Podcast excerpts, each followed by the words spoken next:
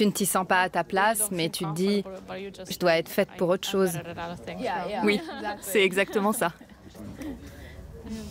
Bon, alors, ton premier licenciement. Mon premier licenciement Vraiment Tu n'es pas obligé de répondre. Je n'ai jamais été licenciée. Et bonjour, c'est Nicolas de immobiliercompagnie.com et dans cette émission, je vais faire mon devoir. Oui, je vais faire mon devoir. En fait, je fais cette émission parce que sur le groupe privé de mes élèves de la formation 1 et 10 millions, il y a Gabi, je te salue Gabi, bonne année Gabi, la santé, tout, tout, tout, qui a posé ou en tout cas qui a laissé un commentaire sous quelqu'un qui a posé euh, ce reportage. J'avais vu passer le reportage, je m'étais dit, bon, tu vas l'analyser. Puis je m'étais dit non, parce qu'en fait euh, j'ai envie de faire ma nouvelle série. Puis j'ai vu qu'ils en parlaient dans mon groupe. Alors je me suis dit, il faut que tu fasses ton devoir, ils en parlent, ça les intéresse. Et en fait, j'ai regardé le reportage avant de l'analyser, mais je t'avoue que j'ai été un petit peu déçu, je te le dis tout de suite. Ce n'était absolument pas, je dirais, euh, la direction vers laquelle je me serais dirigé au départ. Donc je préfère te prévenir avant qu'on attaque l'émission, parce que c'est important pour moi de te préciser qu'ici, je vais m'aventurer sur des chemins qui ne sont pas les miens. Et au moment où je te parle, j'ai une lumière dans la figure qui est tout sauf agréable et que je viens de tourner, parce que bon, à un moment donné, euh, d'avoir des spots plein phare, bref, je m'égare aussi. Donc, c'est un reportage qui va parler du monde de l'entreprise. J'ai envie de t'en parler parce que bah, j'ai une expérience euh, très particulière de, de l'entreprise en tant que salarié euh, puisque moi, en fait, je n'y ai jamais été le bienvenu. Hein. J'ai jamais eu l'occasion de te parler vraiment trop de ça, mais en fait, en vérité, à deux moments dans ma vie vraiment très très précis, et même dans mon livre, j'en parle pas trop, Devenir riche sans argent, tu t'as sur Amazon, je n'en parle pas trop. Euh, en vérité, j'ai voulu et j'avais besoin d'être salarié, et en fait, on n'a jamais voulu de moi. J'ai envoyé quasiment 2000 CV, et euh, entre-temps, bah, il s'est passé plein de choses, je suis passé un peu de l'autre côté, et donc je vais, je pense, t'apprendre des choses. Même aujourd'hui encore, j'apprends des choses sur les CV, tu vois, je découvre des choses aussi dans le dans l'univers impitoyable qui est celui de l'autre côté, à savoir la recherche d'employés. Alors attention, hein, je, suis un, comment je dirais un jeune, euh, un jeune apprenti dans ce milieu. Hein. je ne suis pas un grand, euh, un grand PDG avec une expérience euh, énorme dans le sujet, mais je pense que justement parce que je n'étais pas embauchable, parce que à un moment donné ça a été très compliqué pour moi tout ça, et parce que j'étais pas non plus adapté au milieu scolaire, quand j'ai regardé ce reportage, j'espère amener une forme d'explication supplémentaire à ce reportage pour te permettre de mieux comprendre les enjeux et peut-être les problèmes que tu rencontres. Parce que J'y ai vu d'ailleurs des choses très marrantes, notamment le rapport au travail, qui est à mon avis à redéfinir parce que l'époque a changé, euh, nos besoins ont changé, notre vision du monde a changé, et puis nos possibilités ne sont plus les mêmes aussi. Bref, tout un programme, un podcast qui, n'est pas prévu, je, te rassure, je fais un petit peu traîner la patte avant de réenvoyer euh, les prochaines émissions, mais en tout cas, j'espère que tu vas passer un excellent moment à ma compagnie, mais avant qu'on attaque, comme d'habitude, va sur immobiliercompagnie.com dans l'onglet formation. Il y a ma promotion sur la formation 1 et 10 millions. Alors, il tu as un prix hein, déjà actuellement. Et si tu es un ancien élève, je te propose aussi un tarif. Donc, tu m'envoies un mail et on voit ça ensemble. Sinon, prends le téléphone d'un ami, abonne-le sauvagement à l'émission ou alors laisse-moi des étoiles et un commentaire là où tu écoutes le podcast. Et sans plus de transition, une dernière recommandation relativement importante, je vais pécorer des passages de cet excellent reportage que je t'incite à regarder. Tu tapes sur YouTube le monde fabuleux de l'entreprise. Je crois que c'est ça, je fais un petit truc. Oui, le fabuleux monde de l'entreprise. Bon, je suis un peu dyslexique, tu m'en veux pas. Et Patrick envoie la sauce. On attaque plus jeune, je regardais la série Ali McBeal. Je n'imaginais pas pour autant qu'il y aurait des toilettes mixtes ou des bébés qui dansent. Mais je pensais qu'en tant qu'avocate, je pourrais aider les gens. J'enchaînais les journées de travail. Je me sentais vraiment fatiguée et aussi légèrement angoissée le matin au réveil à l'idée d'aller travailler. Il m'arrivait de pleurer parce que je ne voulais pas sortir du lit. Um, Mais à ce moment-là, um, je pensais encore que c'était normal, que ça faisait partie du jeu. On est donc au début du reportage et il y a cette dame qui parle qui m'a euh, beaucoup touché et fait réfléchir et je pense que ça t'a fait aussi réfléchir puisqu'elle nous évoque en fait la fameuse série Ali McBeal et que, euh, vraisemblablement, hein, de ce qu'on comprend, elle a choisi son métier en fonction de la série qu'elle regardait étant jeune. Et finalement, elle le dit clairement, mais entre la fiction et la réalité, il y a tout un monde. Bien évidemment, elle a gardé les proportions en rappelant que les bébés qui dansent et les toilettes mixtes, ça, elle avait compris que c'était de la fiction. Seulement voilà, la vérité, c'est que la vie, elle est absolument pas comme on se l'imagine. Et malheureusement, hein, j'ai envie de dire, on a tous cette problématique, c'est qu'on est des êtres émotionnels, qu'on colle nos émotions sur ben, ce qu'on reçoit comme information. C'est là où on voit d'ailleurs la, force de l'information. Regarde, d'ailleurs, je veux dire, je suis obligé de faire une parenthèse parce que je suis en train de réaliser ce que je suis en train de dire. Euh, réalise que cette fille est devenue avocate grâce ou à cause d'une série. Le, on va dire le côté positif ou négatif, ça c'est à chacun. Bon, elle finit en burn-out, la nana, je peux le dire. Donc on va dire plutôt à cause. Mais tu comprends la force de l'influence. Les gens qui ne comprennent pas à quel point bien la formation, la lecture, la réflexion t'influencent dans ta vie n'ont juste rien compris. Et là on le voit bien. On a une fille qui devient avocate exclusivement à cause d'une série. Non mais je veux dire, réfléchis-y une seconde, bâtir une carrière, un choix de vie sur une série, ça devrait même à toi-même t'interroger. Mais le paradoxe, et j'en ai conscience, attention, il n'y a pas de critique dans ma bouche du tout en plus, hein, c'est juste que c'est plus fort que nous. C'est-à-dire que j'ai beau te le dire, et c'est peut-être ton cas, mais au bout du compte, tu vas de toute façon réagir comme ça à des images que tu vas voir, des films, des séries, des émotions que tu vas ressentir, et ça va t'influencer. Tu vois un mec, que tu connais, qui par exemple galérait dans sa vie. Et du jour au lendemain, tu le recroises, il roule en Porsche, flambant neuve, il claque de la thune, il en a plein les poches, tu vas te poser des questions. Tu vas vouloir savoir ce qu'il a fait pour arriver à switcher de je galère à j'ai de l'argent plein les poches. Alors que peut-être il a fait un crédit et que ce que tu vois est faux. Mais ce que j'essaye de te montrer, c'est que ce que tu perçois du monde et ce par-dessus quoi tu y colles tes émotions, t'influence bien au-delà de tout ce que tu peux imaginer. Mais attends, je te parle de toi, c'est pareil pour moi en fait. Je veux dire, euh, quand la première fois quand j'étais jeune que j'ai vu euh, le film Fast and Furious, le premier, je me rappelle comme si c'était hier, j'avais envie de faire du tuning. Bon, ça m'a vite passé, tu vois. Mais je veux dire, on a tous à un moment donné des émotions, même par rapport à un film, ça peut être ridicule, il faut essayer de ne pas avoir honte de ça, en parler, puis après, à un moment donné aussi reposer les pieds sur terre, mais c'est très dangereux de construire ces réflexions sur un premier jugement ou sur simplement un simple et unique avis. Alors là, bon, concrètement, qu'est-ce qu'elle aurait pu faire pour pallier à cette problématique? Tu vas me dire, ou on peut se dire tous les deux, elle, aurait dû faire des stages. Elle a peut-être fait des stages. Mais même là, tu ne sais pas ce que c'est que le métier. Et la difficulté, eh bien, elle est précisément dans ce que je suis en train de te dire. La vérité, et elle est dure à entendre, c'est que tu n'as aucun moyen de savoir à l'avance si quelque chose est vrai ou si c'est faux, tant que tu ne l'as pas éprouvé.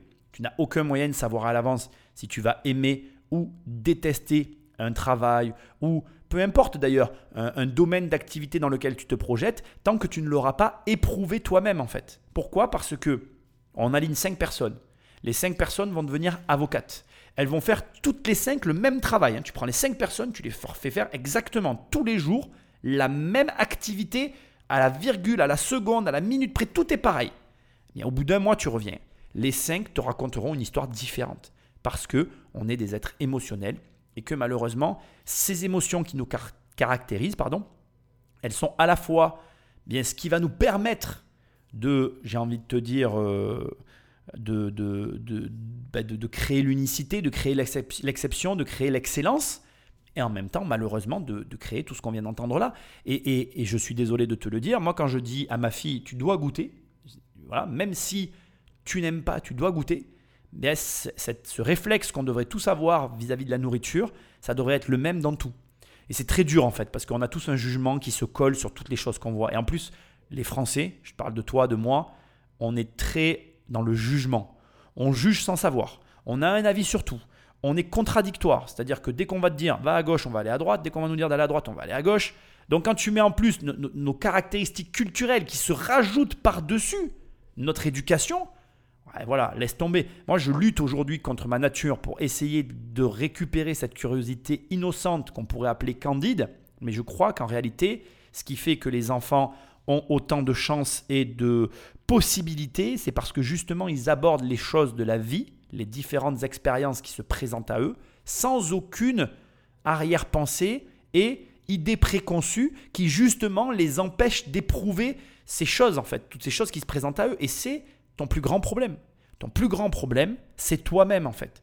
Parce que, comme l'a dit cette fille, elle s'est construit une idée d'un métier sur je suis une avocate, je vais devenir une avocate parce que Ali McBeal, dans Ali McBeal, je ne sais quel personnage lui plaisait, puis elle a projeté là-dessus. Puis quand elle l'a vécu, elle s'est rendue compte que c'était pas elle. Sauf qu'après, il y a tous les biais cognitifs qui viennent se recoller par-dessus, le biais d'engagement. Imagine les études qu'a fait cette fille pour être avocate. Pour peu qu'elle soit studieuse, tu peux pas dire bon ben je vais tirer un trait sur 7 ans d'engagement de ma vie sur un boulot pour lequel euh, j'y viens de passer cette année quoi. C'est très compliqué. C'est comme moi avec l'immobilier et comme toi si tu essayes de faire de l'immobilier. Moi ça fait tellement longtemps que je fais de l'immobilier que je peux plus aller en arrière en fait. Je me vois pas aujourd'hui sacrifier toutes ces années euh, finalement d'engagement dans ce métier-là. Et c'est problématique parce que parfois être capable de tirer un trait, ça serait sûrement la meilleure des choses à faire. Et pourtant, malheureusement, on a énormément de mal à le faire. Voilà. Bref. Allez, on continue. Si vous commenciez par Keynes. OK. Et la semaine de 15 heures. OK. Quelles étaient les prédictions de Keynes Et pourquoi rien ne s'est passé comme prévu eh bien, dans les années 30, Keynes a écrit un texte qu'il voulait optimiste, dans lequel il imaginait à quoi ressemblerait l'avenir. En gros, à l'époque, tout le monde s'accordait à dire que l'industrialisation était une chose exécrable, mais qu'en persévérant dans cette voie, les technologies deviendraient si performantes qu'à l'avenir, les gens ne travailleraient plus, qu'il y aurait des robots pour nous servir, s'occuper de nous, que l'automatisation mettrait fin au dur labeur dans les champs, les usines et pour finir dans le secteur des services. Et d'une certaine façon, si on travaillait si dur à l'usine, c'était pour qu'à l'avenir, plus personne n'ait à le faire.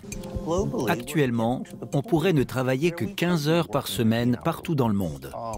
Alors pourquoi ce n'est pas le cas? Ce qui s'est passé, c'est qu'on a créé tout un tas d'emplois de bureau. S'ils ne représentaient que 25% des emplois à l'époque de Keynes, aujourd'hui c'est 75%. On a créé des emplois de supervision, des emplois de gestion, des emplois administratifs, par millions, et partout dans le monde. Ce qui m'a vraiment frappé dans beaucoup de témoignages d'employés que j'ai reçus, c'est à quel point ces gens étaient malheureux au travail et à quel point cet état de fait les déconcertait. Je trouve très intéressant ici qu'on parle de John Maynard Keynes qui avait donc imaginé ce fameux monde dont il est question. Euh, alors, si tu fais des recherches, euh, là on dit en 1915, on trouve des recherches, enfin quand on fait des recherches, on trouve des dates en 1930, bon, peu importe, début des années 1900, et il prétendait à l'époque que euh, la semaine de 15 heures serait en place en 2030. J'ai envie de te dire que présentement, cet écho du passé qui m'arrive dans mes oreilles et qui me chante cette douce chanson, j'ai envie de lui répondre, ou plutôt euh, de lui ajouter, on en est loin, hein. on est en 2023 quand j'enregistre cette émission, et je crois que je peux le dire, la semaine de 15 heures, c'est pas pour demain. Les problèmes actuels de la société, c'est plus de se dire est-ce qu'on va travailler 15 heures, c'est qui va pouvoir travailler et qui va avoir assez d'argent. Ce qui est intéressant aussi, c'est quand on entend que euh, en 1915, 1930, ben, dans ces années-là, il y avait euh, quasiment trois fois moins de travail dans les bureaux, de, travaux de service, et que finalement, euh, on a créé plein d'emplois pour plein de gens.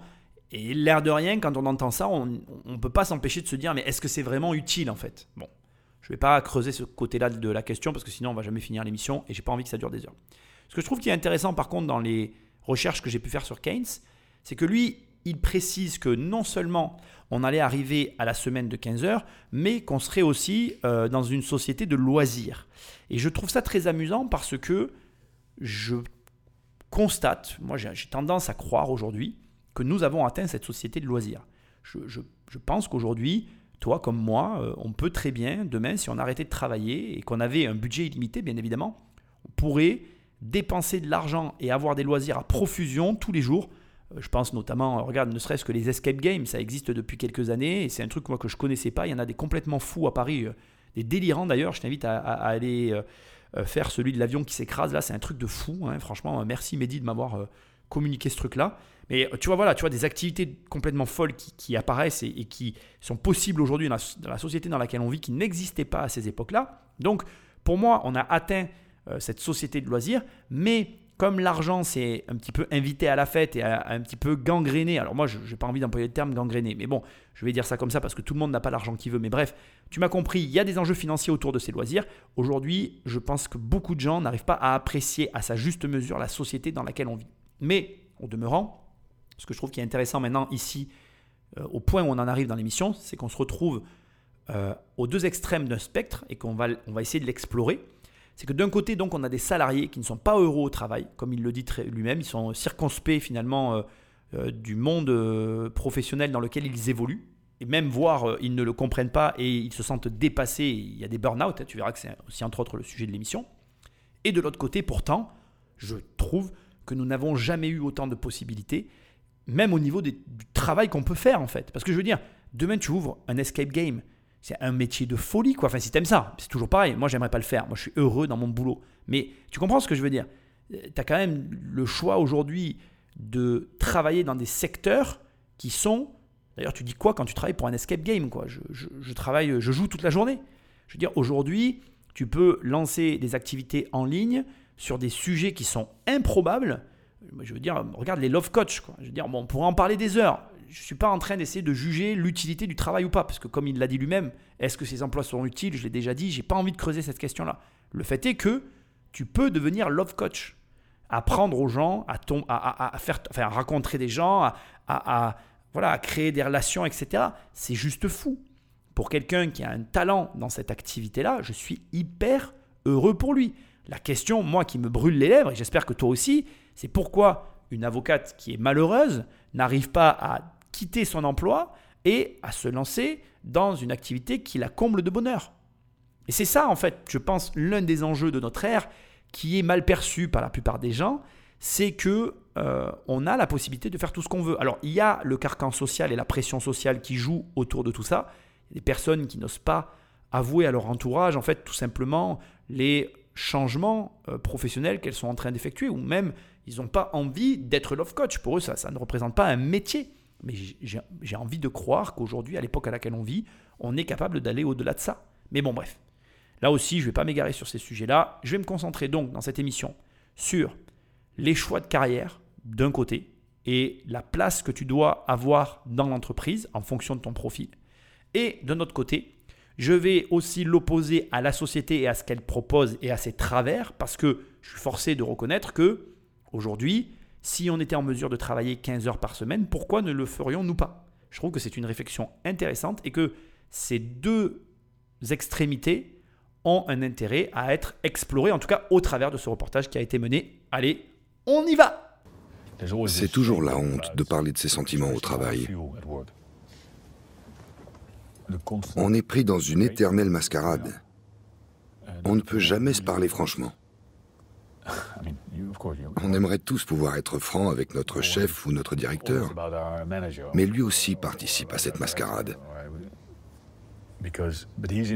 Il ne se montre pas non plus sous son vrai jour. On est dans une réalité parallèle, dans une pièce de théâtre. Une pièce tirée de ce qui, à l'origine, était un manuel de sabotage. Mais on ne s'est pas contenté de coller au scénario on a aussi ajouté de nombreuses scènes de notre propre invention. Et comme toute pièce, celle-ci a sa galerie de personnages, avec dans le rôle vedette le président directeur général, qui touche le salaire de star qui va avec. Son principal rôle est de réciter le grand monologue. Son discours relève souvent du fantasme et laisse rarement présager de la suite de l'histoire. Mais les payer plus cher ne semble pas les rendre meilleurs pour autant car trop souvent, ils sont à l'affiche de bides spectaculaires. Mais le coût qu'on ne chiffre jamais, c'est le coût humain de tous ces échecs, de ces réorganisations perturbatrices et des souffrances passées sous silence. Là maintenant, on attaque une deuxième phase de ce reportage que j'aime beaucoup moins, qui est assez manichéenne. Alors les comportements manichéens, au cas où tu t'interroges sur euh, leur nature, c'est le principe finalement d'opposer le bien et le mal, mais pas que de les opposer, aussi de rentrer dans des cases finalement des protagonistes. Où là, comme on est en train de te le sous-entendre, finalement les patrons euh, seraient euh, les méchants et les salariés seraient les gentils exploités par le méchant patron. Donc là, l'analyse, je l'ai recoupée, j'ai gardé un petit peu les passages qui m'intéressaient. Ici, ils mettent, en avant l'ancien PDG de Nokia. Bon, ben, bien sûr que Nokia est une histoire assez triste, hein, je pense que tu la connais. Mais en réalité, le patron de Nokia, c'est aussi un être humain en fait. Et euh, ce que les personnes ne voient pas dans cette opposition qu'ils essayent de faire entre le patronat et le salariat, c'est que les deux sont du même côté. C'est un faux débat. Euh, si l'entreprise meurt, tout le monde perd son salaire en fait. Et c'est un drame humain pour tout le monde. Moi je crois, et je crois que c'est le moment maintenant de te le dire, que tout ça c'est un problème d'argent. Alors déjà, j'ai un truc à dire avant d'attaquer plus loin, c'est pas pour... Euh, mais voilà, je, veux quand même le préciser, c'est extrêmement important. Je suis une personne qui est très simple. Moi, je suis content quand je gagne de l'argent et je suis pas content quand j'en perds. Et il n'y a rien de rattaché à ça. Ça, ça, s'arrête. Ce que je suis en train de te dire et tout ce dont tu as besoin de savoir me concernant sur la notion de je suis content et je suis pas content. Et c'est le fond du problème, c'est qu'il y a beaucoup de personnes qui vont te dire ah ben moi euh, l'argent c'est pas important pour moi, euh, je, je, recherche l'épanouissement au travail, mais en définitive comme tu vas le voir aussi dans, tout ce qu'on peut entendre, pour moi, il y a, cette espèce d'ignorement de la situation. Je ne sais pas si c'est le bon terme, mais en gros, je trouve que les personnes, elles, mettent d'un côté l'argent et elles mettent de l'autre côté le travail, alors qu'en réalité, les deux sont plus que liés, puisque l'un est la conséquence directe de l'autre. Hein.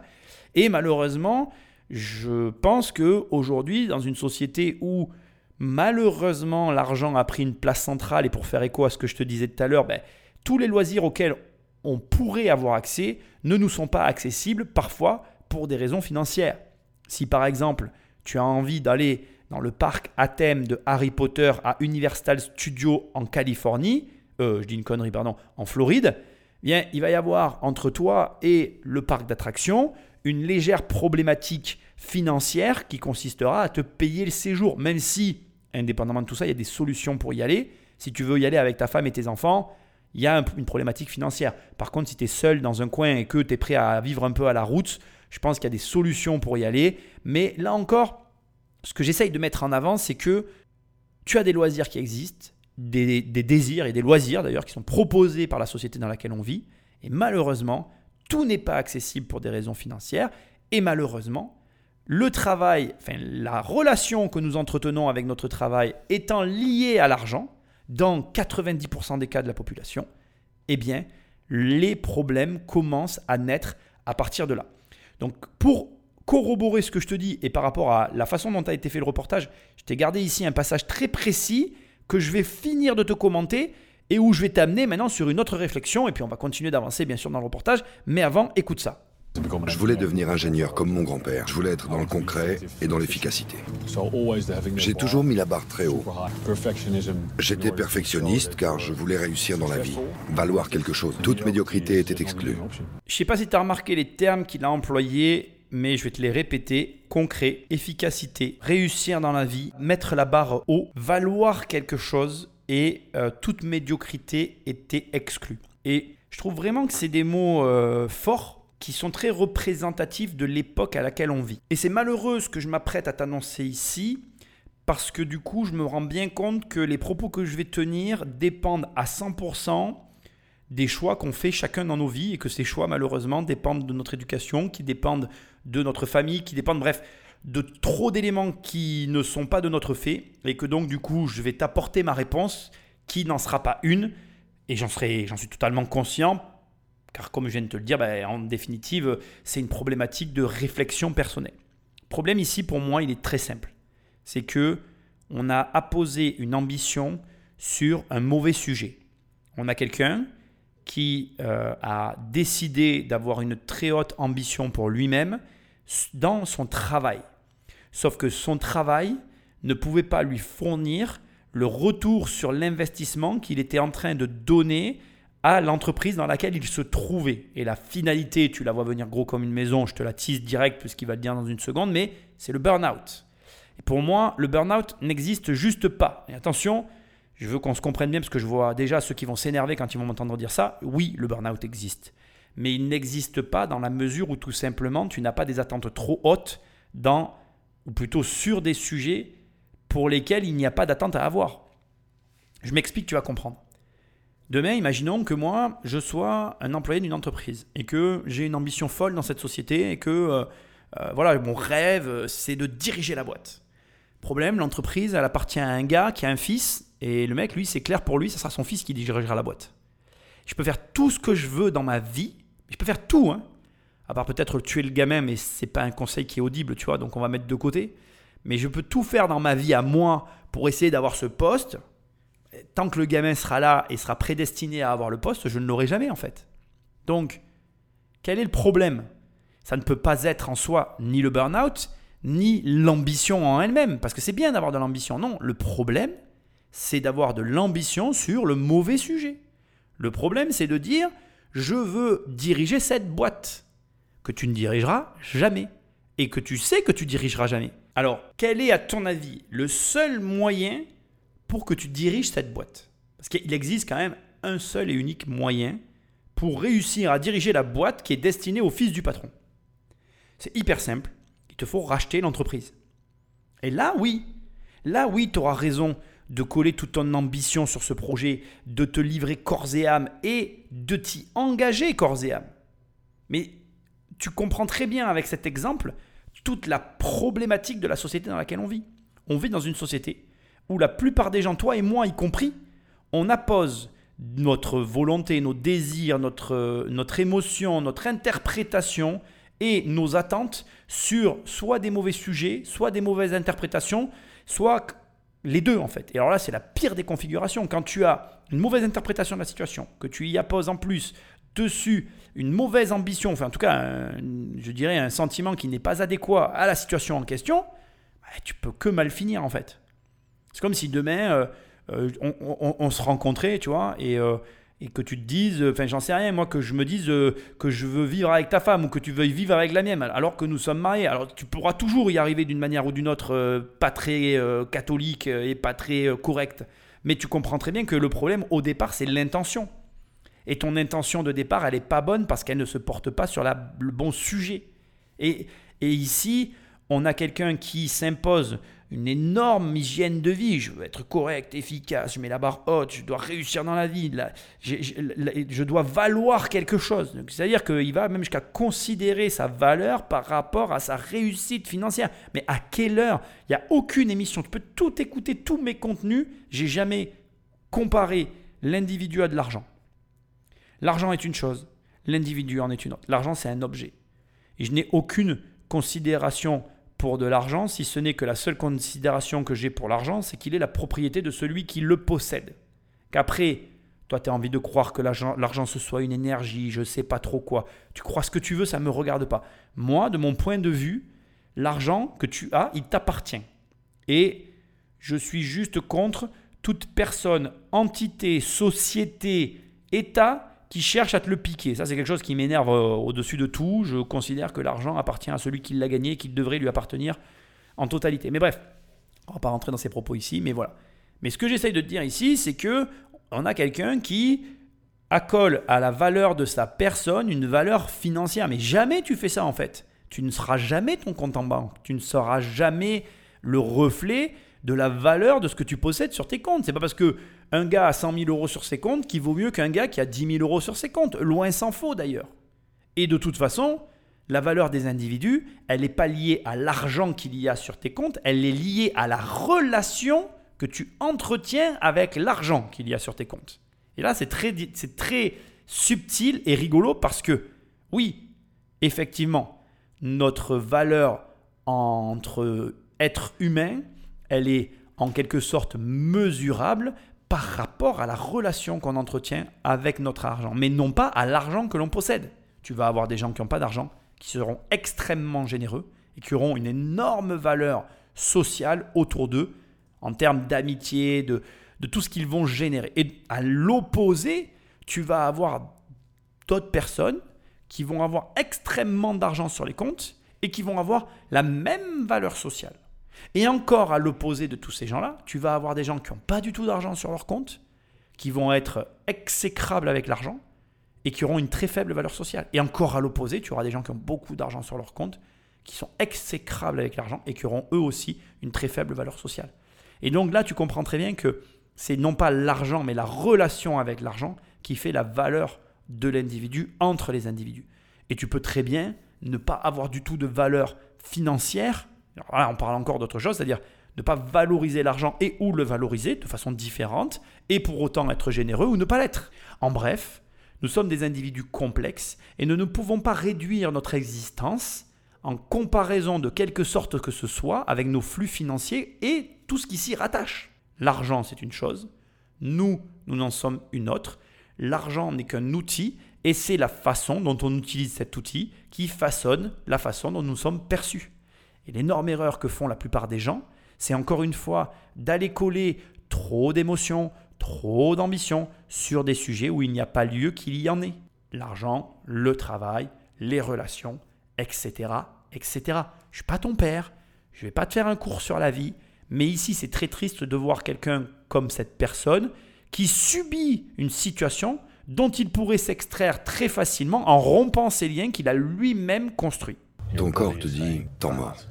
J'étais en burn-out, mais après, après je bascule dans un autre univers, dans une autre réalité où je me remets totalement en question. Et là, je comprends que la boussole qui m'a toujours guidé jusque-là est défectueuse. Sinon, je n'en serais pas arrivé là. Tu as l'impression d'être un raté. Tu fais partie de ces gens qui sont passés à travers les mailles du filet et qui ont sombré dans les abysses du burn-out. Et c'est entièrement de ta faute. C'est toi qui n'as pas su gérer, et maintenant tu es un fardeau pour la société, pour ton employeur. Tu es le maillon faible. Tu t'es battu si fort pour atteindre tes objectifs, quels qu'ils soient. Mais tu arrives au résultat inverse. Au lieu de récolter les lauriers, d'être un exemple de réussite, tu te vois toucher le fond, relégué dans les franges les plus basses de la société. Je dois tout de suite être très clair avec toi parce que je ne suis absolument pas un expert du burn-out. Euh, si tu veux, tu as Tony qui tient un podcast qui s'appelle Une vie de liberté, qui lui a eu un burn-out. Je sais euh, qu'il a fait des émissions sur le sujet parce que ben voilà, je pense qu'il il sait de quoi il parle. Hein. Je pense qu'il n'y a rien de mieux qu'une personne euh, qui a vécu un burn-out pour te parler d'un burn-out. Mais même si je ne l'ai pas vécu, je vais quand même m'entêter dans ma vision de ce que j'ai de tout ça. Et ici, pour moi, dans le passage que tu peux réécouter plusieurs fois, c'est éloquent. On a quelqu'un qui a une attente sociale euh, vis-à-vis de lui-même quand il te dit, euh, euh, au lieu d'avoir les lauriers de la gloire, mais genre à la fin de ta vie, quand tu vas mourir, il y aura quelqu'un qui va arriver qui va te dire, ça y est, c'est bon, tu as gagné la vie. il n'y a personne à la fin qui te dira que tu as gagné en fait. Ça n'existe pas. Et je pense que tout ce qui est lié au burn-out, moi je ne connais pas le burn-out. Je n'ai pas une vie qui est calibrée pour avoir des burn-out. Attention, il ne faut pas que je parle comme ça parce que peut-être qu'un jour j'aurai un burn-out, j'en sais rien. Mais j'ai l'impression que ma vie n'est pas calibrée pour avoir un burn-out parce que je ne vis pas d'abord pour le regard des autres. Deuxièmement, je ne crois pas à ce truc de euh, réussir sa vie. Je ne pense pas que tu réussisses ta vie. Je pense que si tous les matins tu te réveilles et tu es déjà heureux, d'aller là où tu dois aller. Alors ça peut ne pas être d'aller au travail, tu peux très bien euh, te lever, traverser une pièce et aller dans la chambre en face pour travailler, tu vois. Peu importe ce que tu dois faire d'ailleurs, l'important c'est que quand tu te réveilles, tu sois content. Moi, il n'y a, pas, a pas une semaine ou il n'y a pas plusieurs jours dans la semaine où je ne dis pas que je suis heureux d'être là où je suis, tu vois. Donc euh, ça, c'est déjà pour moi un facteur déterminant d'être capable de se dire à soi-même, ben, je suis heureux d'être là, quoi, tu vois. Et alors je te le dis, je suis très heureux de faire ces émissions, je suis très heureux des problèmes que j'ai, je suis très heureux en fait de la vie que j'ai parce que je l'ai choisi en fait.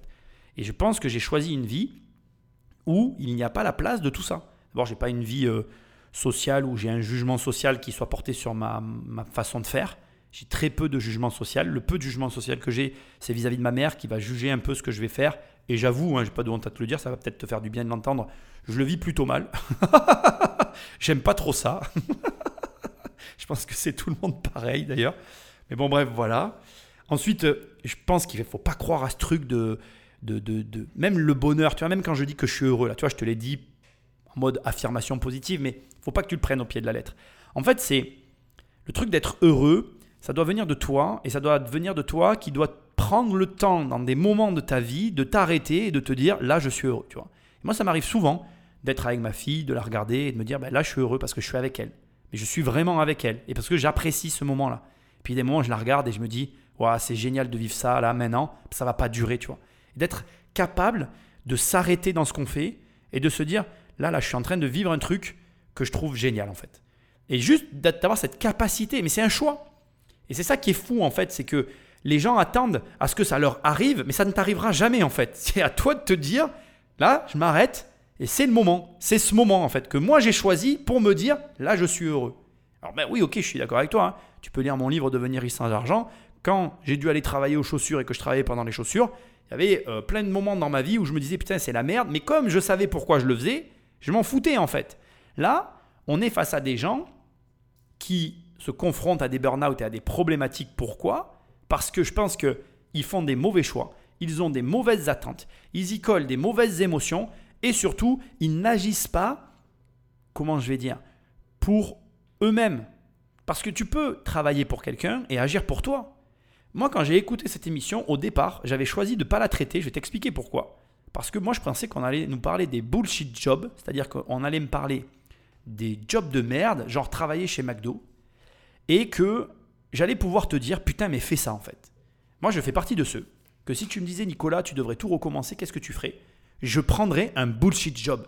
Mais un vrai bullshit job, quoi. Tu vois, je prendrais un job de merde à mi-temps pour avoir de quoi bouffer, mais juste de quoi bouffer, mais galérer aussi, avoir les dents qui raclent par terre et aller chercher du leverage dans ma vie à moi. Parce que je suis, dans ma nature profonde, quelqu'un qui a besoin de se nourrir. Moi, j'ai pas besoin de. J'arrive pas, tu vois, à écouter quelqu'un qui me dit de faire un truc. Euh, j'aime pas bien quand on me dit euh, fais comme ci ou comme ça. Il faut que je vive les choses et que je sois dans ma connerie et que ma connerie, je me la prenne dans la gueule pour après me dire bon, allez, peut-être que je vais écouter les gens. Et même quand je les écoute, je dois mettre mon grain dedans parce que j'ai envie que ce soit à ma sauce, tu vois. Je suis un espèce de gros têtu sauvage avec qui on peut pas trop parler en fait sur certains sujets parce que je suis un peu borné, j'ai besoin d'éprouver la chose, tu vois. Et je pense que, donc, première étape, c'est bien évidemment de bien te connaître. Deuxième étape, c'est de savoir ce que tu veux. Troisième étape, d'agir en conséquence. Et je crois que tu dois pas te jeter à corps perdu dans des boulots carriéristes comme là on voit dans ce reportage. C'est pour ça qu'au début, je n'étais pas chaud pour le faire. Je me suis dit, merde, ça parle pas du tout de ce que je voulais. Moi, j'aurais voulu que ça parle des vrais bullshit jobs. Les petits boulots de merde sous-payés que tout le monde regarde de haut, alors que ces boulots-là, ils peuvent t'ouvrir les portes de la liberté. Et où est-ce que je voulais en venir? Je pense que tu prends le même mec qui a une grosse ambition, tu lui montres qu'avec un bullshit job, un vrai bullshit job, tu vois, euh, caissier chez McDo, euh, il a la capacité d'avoir un CDI, qu'avec ce CDI, ben, il peut aller lever du crédit, qu'avec ce crédit, il peut aller acheter de l'immobilier, qu'avec de l'immobilier, il peut se libérer de son travail, qu'en se libérant de son travail, il va pouvoir créer sa boîte, qu'en créant sa boîte, il va peut-être pouvoir faire ce dont il rêve, et du coup, ça va exploser, et que là, il aura les lauriers de la gloire dont il rêve, qui n'existent pas certes, mais il aura un semblant de laurier de la gloire, c'est-à-dire qu'il aura cette impression d'avoir accompli quelque chose dans sa vie. Le truc, c'est ça, c'est qu'en fait, je pense que c'est ce sentiment d'accomplissement que tu n'as pas. Quand on te colle dans un taf, qu'on te dit tu fais ça comme ça, comme ça, comme ça, et que finalement, ben, tu fais ce qu'on te dit, mais ça produit rien chez toi. Parce que tu t'attendais à ce que finalement, dans ta vie professionnelle, ce que tu amènes sur la table compte. Que tu puisses avoir une influence à un certain niveau. Et, et c'est malheureux, mais je vais te dire les choses comme je les pense selon ce que tu fais dans ta vie, tu n'auras jamais aucune influence. Et même si tu es à ton compte. Hein. C'est pour ça qu'il faut que tu comprennes, qu'on revient maintenant à ce que je te disais tout à l'heure, que le bonheur que tout le monde cherche, c'est pas un truc qui arrive en fait. C'est un truc que tu décides. C'est toi qui te dis à un moment donné, ah bah tiens, là je suis heureux. Ah bah tiens, c'est trop cool ce que je suis en train de faire. Donc je me le dis en fait. Je prends le temps de m'arrêter et de me le dire. Mais c'est tout. Ça n'arrivera à aucun autre moment dans ta vie si tu ne prends pas ce temps-là.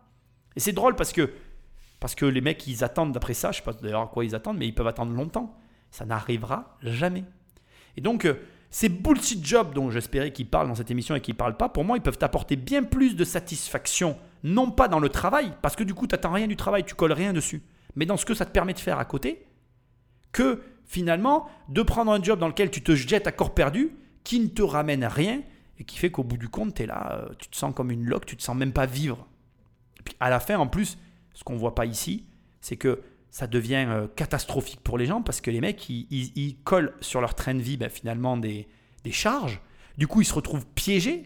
Et du coup, ça commence à se refermer sur leur mental, ça les écrase, et puis ils savent plus comment s'en sortir. Burnout. Et voilà. La recette, elle est simple. Hein. et maintenant, tu vas me dire, attends Nicolas, ok, ton truc c'est sympa là, mais on en sort comment? En fait, on n'en sort pas. Tu peux pas sortir de ce truc-là. Tu peux pas sortir du travail tout de suite. Si, tu vas voir dans l'émission, les mecs qui s'arrêtent, ils se retrouvent à l'arrêt, ils végètent, ils font des groupes de parole, ils parlent entre eux, mais là c'est même pareil. Elle est où la sortie? Alors moi j'ai encore une fois, euh, ma croyance, je pense qu'elle est claire. Hein. Moi je pense que l'argent, il a autant d'importance dans le burn-out que le burn-out en lui-même. Et il faut bien dissocier les deux éléments. Premier élément, l'épanouissement au travail. Ça, il faut te faire une raison. Tu l'auras ou tu l'auras pas. C'est pas euh, lié ni complètement à tes choix, ni complètement à ta personnalité. C'est aussi lié au travail, à tes attentes vis-à-vis du travail et à ce que tu te mets euh, comme pression autour de ça. Et aussi, finalement, à la pratique en lui-même de l'activité que tu as choisie. Il y a des gens qui vont s'épanouir dans des tâches de merde, en fait. Et puis il y a des gens qui vont euh, s'éclater dans des tâches complexes. bref, il faut de tout pour faire un monde et c'est OK. Sauf que voilà, l'épanouissement au travail, c'est une chose. Et de l'autre côté, l'argent. Parce qu'en fait, c'est une boîte à deux niveaux. Même si tu te fais chier au travail, si tu t'es pas, euh, comment je vais dire, embourbé dans des dettes et dans un système euh, financier euh, compliqué de se détacher, donc en gros, si tu n'as pas pris de crédit à la consommation, si tu n'as pas de contraintes de logement, quand tu n'as pas d'enfant, bah, tu donnes ton préavis, tu retournes chez tes parents et puis tu peux repartir de zéro, tu vois. Même si tu as 30 ans, ça fait chier, mais tu peux quand même le faire.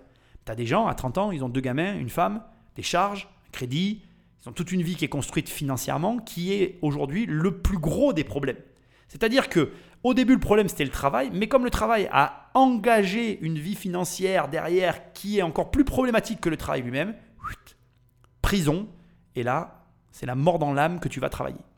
Et donc, euh, le grand malheur, c'est que si la pyramide, elle se construit par le haut, ben elle, elle, se démonte aussi par le haut. C'est-à-dire que pour se sortir euh, d'un burn-out et d'un bullshit job, comme c'est euh, le cas de ce dont on parle dans cette vidéo et pas les bullshit jobs auxquels moi je pensais, c'est-à-dire les, les, boulots de merde, eh bien, en fait, pour t'en sortir, il faut commencer par se désendetter, par se libérer financièrement, pour après pouvoir se libérer du travail. Ce qui veut dire que euh, la soupe de caca, tu vas devoir la manger tous les jours. Moi, j'avais une entraîneur que j'ai adorée. Quand j'étais jeune, elle m'avait dit un jour, j'oublierai jamais, elle m'avait dit la vie, c'est manger du caca tous les jours et apprendre à aimer ça. J'ai dit, bah écoute, moi ce que je vais faire, tu vois, c'est que je vais juste pas manger de caca en fait. Je vais juste essayer de faire que ma vie me plaise. Et j'ai quand même eu des moments où j'ai mangé du caca. Hein. Je vais pas te dire que j'ai aimé, mais j'ai fait ce qu'il a fallu. Et donc, si tu veux, c'est extrêmement euh, facile à dire, extrêmement difficile à faire. Il va falloir du courage. Il va falloir à un moment donné te prendre par la main, commencer par le début et comprendre que le burn-out n'est qu'une question finalement de focalisation, c'est-à-dire sur quoi tu te focalises?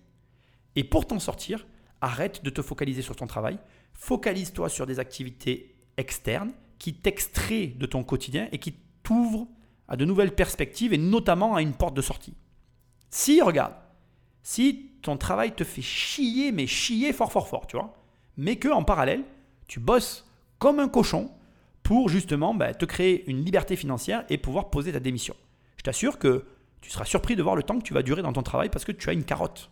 Alors qu'à l'inverse, si tu as toujours le même travail qui te fait chier, chier, chier fort, fort, fort, mais que tu n'as que ça, ben là, l'issue de l'histoire, c'est quoi? Burnout. En 2019, l'Organisation mondiale de la santé a défini le burn-out comme un syndrome résultant d'un stress professionnel chronique qui n'a pas été géré avec succès. Selon elle, ce n'est pas une maladie, ce qui ne nous dispense pas d'en reconnaître les causes. Non seulement vous ne pouvez pas dire ce que vous ressentez, mais en plus, bien souvent, vous ne comprenez pas ce qui se dit. Si ces gens me parlent de leur épuisement et qu'ils sont effectivement épuisés, pourquoi vouloir lui donner un autre nom Pourquoi ne pas s'en tenir à épuisement parce que le burn-out, c'est plus que ça. Cet épuisement est révélateur d'un stress. C'est une réponse au stress, à des facteurs de stress chroniques quotidiens. Le burn-out est un signe, un signal d'alarme, une alerte. Si les cas se multiplient, n'y voyez pas des défaillances individuelles, mais des indices concordants. Bon, ici, je te pose ça comme ça parce que j'avais envie que tes petits passages sur non seulement d'un côté une espèce de pseudo-définition plus ou moins reconnue, d'un autre côté, à la suite de nombreux témoignages que j'ai coupés, encore une fois, je t'invite vraiment à regarder le reportage au complet, hein, le fabuleux monde de l'entreprise, reportage de Arte. Euh, tu as de nombreuses personnes qui nous expliquent leur état de fatigue, etc. On conclut euh, cette partie, cette première partie, avec la notion de stress Et là encore, je m'apprête aussi à te dire une chose qui soit va énormément te contrarier, soit tu ne vas peut-être pas la croire du tout, soit tu vas l'entendre et tu l'appliqueras pas, soit je sais pas. Mais le stress, là encore, ben, ça n'est qu'un choix en fait. Euh, moi, j'ai eu une enfance un peu particulière. Euh, j'avais une mère qui était toujours en retard. Elle m'amenait avec des décalages d'horaire que tu ne peux même pas imaginer. Je me souviens un nombre de fois incalculable être arrivé euh, avec, enfin, rejoindre mes copains, tu vois. J'étais le dernier, ils me voyaient arriver de loin, tout le monde se retournait, tout le monde me regardait. Avant même d'arriver, j'avais un stress qui était énorme. Mais en fait, au fur et à mesure que ça m'est arrivé, petit à petit, ben, j'en ai plus rien eu à Brère. Quoi. Je... Aujourd'hui, ça glisse sur moi et je vais te faire un autre parallèle maintenant avec autre chose qui m'est aussi arrivé, qui t'arrive peut-être, c'est le stress en voiture. J'ai été pendant très longtemps euh, énervé en voiture et un jour je suis monté avec un très très très bon ami à moi, un, de mes meilleurs potes actuellement là que je vois très très souvent et avec qui euh, un jour on monte en bagnole ensemble. Il m'avait jamais conduit quelque part et punaise, mon pote il est, il est d'un calme en bagnole. Je, je, le regarde et tout, je lui dis mais mais comment tu fais quoi en fait? Et puis il me dit mais il me dit en fait il te suffit de choisir de te déconnecter de la route. C'est-à-dire que il m'a expliqué, il a juste fait le choix euh, de se dire qu'il n'avait pas envie de se faire emmerder avec tout ça et que donc il faisait son truc, donc il respecte les limitations de vitesse, etc. Et que quand par exemple sur l'autoroute, il est à 130, il double une bagnole, il y a une voiture qui arrive derrière, qui le colle aux fesses et qui lui fait appel de phare, il dit au lieu de m'énerver, je regarde mon compteur, je suis à 130, donc c'est lui qui est en tort, donc il attend. Puis il dit je pense à autre chose, je regarde ailleurs, puis je me range quand je dois me ranger. Et c'est tout. Et aujourd'hui j'ai adopté ce mode de fonctionnement, ça ça m'a complètement changé la vie. Et je me rends bien compte qu'en fait, ben, le stress, c'est un, choix. Je me rends compte que ce choix, il nous, implique à nous, et c'est, enfin non, pardon, il, il, il a comme conséquence notre implication, et que cette implication que l'on décide de donner ou pas au domaine, donc euh, conduire en voiture, euh, le travail, etc., elle, elle, a aussi pour conséquence notre santé. Donc après, il y a un moment donné, c'est un espèce d'arbitrage dans ta vie que tu dois avoir et une classification que tu dois mener et qui doit être limpide pour toi. Qu'est-ce qui est le plus important dans ta vie? Je te pose une question très simple hein, et je te la repose une deuxième fois. Qu'est-ce qui est le plus important dans ta vie? Je pense que là, tu as dû répondre à la question. Je te la repose une troisième fois tellement c'est important. Qu'est-ce qui est le plus important dans ta vie? La bonne réponse, c'est ta vie c'est la santé. La seule et unique réponse que tu devais avoir à cette question, c'est ma santé est le plus important. Si j'ai la santé, je pourrai vivre. Si j'ai la santé, je pourrai mener des projets. Si j'ai la santé, je pourrai construire une famille et vivre heureux avec ma famille. Si j'ai la santé, je pourrai avoir des amis. Si j'ai la santé, je pourrai avoir un travail. Si j'ai la santé, je pourrai gagner de l'argent. Maintenant, je vais te poser une deuxième question à laquelle je ne vais pas répondre. Et tu vas devoir répondre tout seul. Et la réponse à cette question, elle est déterminante par rapport à ce reportage. Et, en fait, presque, je devrais m'arrêter là, mais je vais continuer parce qu'il y a d'autres choses à voir qui sont intéressantes. Mais aujourd'hui, est-ce que dans l'organisation de ta vie, la santé est ta priorité? Est-ce que tu fais du sport cinq fois par semaine? Allez, je suis sympa, quatre fois par semaine. Est-ce que tu fais attention à ce que tu manges? Est-ce que tu entretiens correctement ton corps et tes nuits de sommeil? Est-ce que ta santé est la priorité de ta vie? Soit c'est oui et tu comprends ce que le message que j'essaye de te faire passer, soit c'est non. Et entre toi et moi, je te le dis, hein, on a un sérieux problème. On a un sérieux problème. Parce que si c'est pas la priorité de ta vie, ça veut dire que tu ne sais pas prioriser ta vie, et ça veut dire qu'il ne faut pas être étonné qu'après tu aies des problèmes. Au 19e siècle, on invente une nouvelle catégorie professionnelle, celle des managers. Ces managers ont souvent une formation d'ingénieur et sont de fait doués pour ajuster les machines. Ils commencent dès lors à considérer les gens comme des rouages susceptibles d'être réglés et perfectionnés. Vers la fin des années 70, on cesse de traiter les entreprises comme des entités faites d'individus. L'objectif est de maximiser la valeur actionnariale. Les entreprises se mettent à évaluer leur capital humain. Elles commencent à traiter leurs employés comme des ressources chiffrées susceptibles d'être mesurées et gérées, comme s'ils n'avaient pas d'histoire, pas de famille, pas d'attache géographique. De rouage, on les a réduits à un nombre qui clignote sur une feuille de calcul dématérialisée et qu'on peut supprimer d'un simple clic. Le burn-out, la combustion, est omniprésente dans l'ingénierie. Pensez aux propulseurs de fusée, aux réacteurs. Il n'est donc pas surprenant qu'à leur création dans la Silicon Valley, on qualifiait les startups d'ateliers de burn-out. Elles-mêmes se présentaient comme telles, parce qu'on y travaillait d'arrache-pied, mais sur une durée limitée. Ce sprint était censé durer 2 à 4 ou 5 ans tout au plus. C'est désormais la vitesse pour un marathon. Ce rythme de travail s'est généralisé et perdu. Le corps humain ne peut pas courir un marathon à la vitesse d'un sprint. Je pense que ça arrangerait beaucoup de monde que là je sois en mode ah oui, c'est vrai. Sauf que si tu prends le sport comme contrebalancier de tout ce qui vient d'être dit, eh bien, tu te rends compte qu'en fait, ça ne tient pas. Je pense que le problème est ailleurs.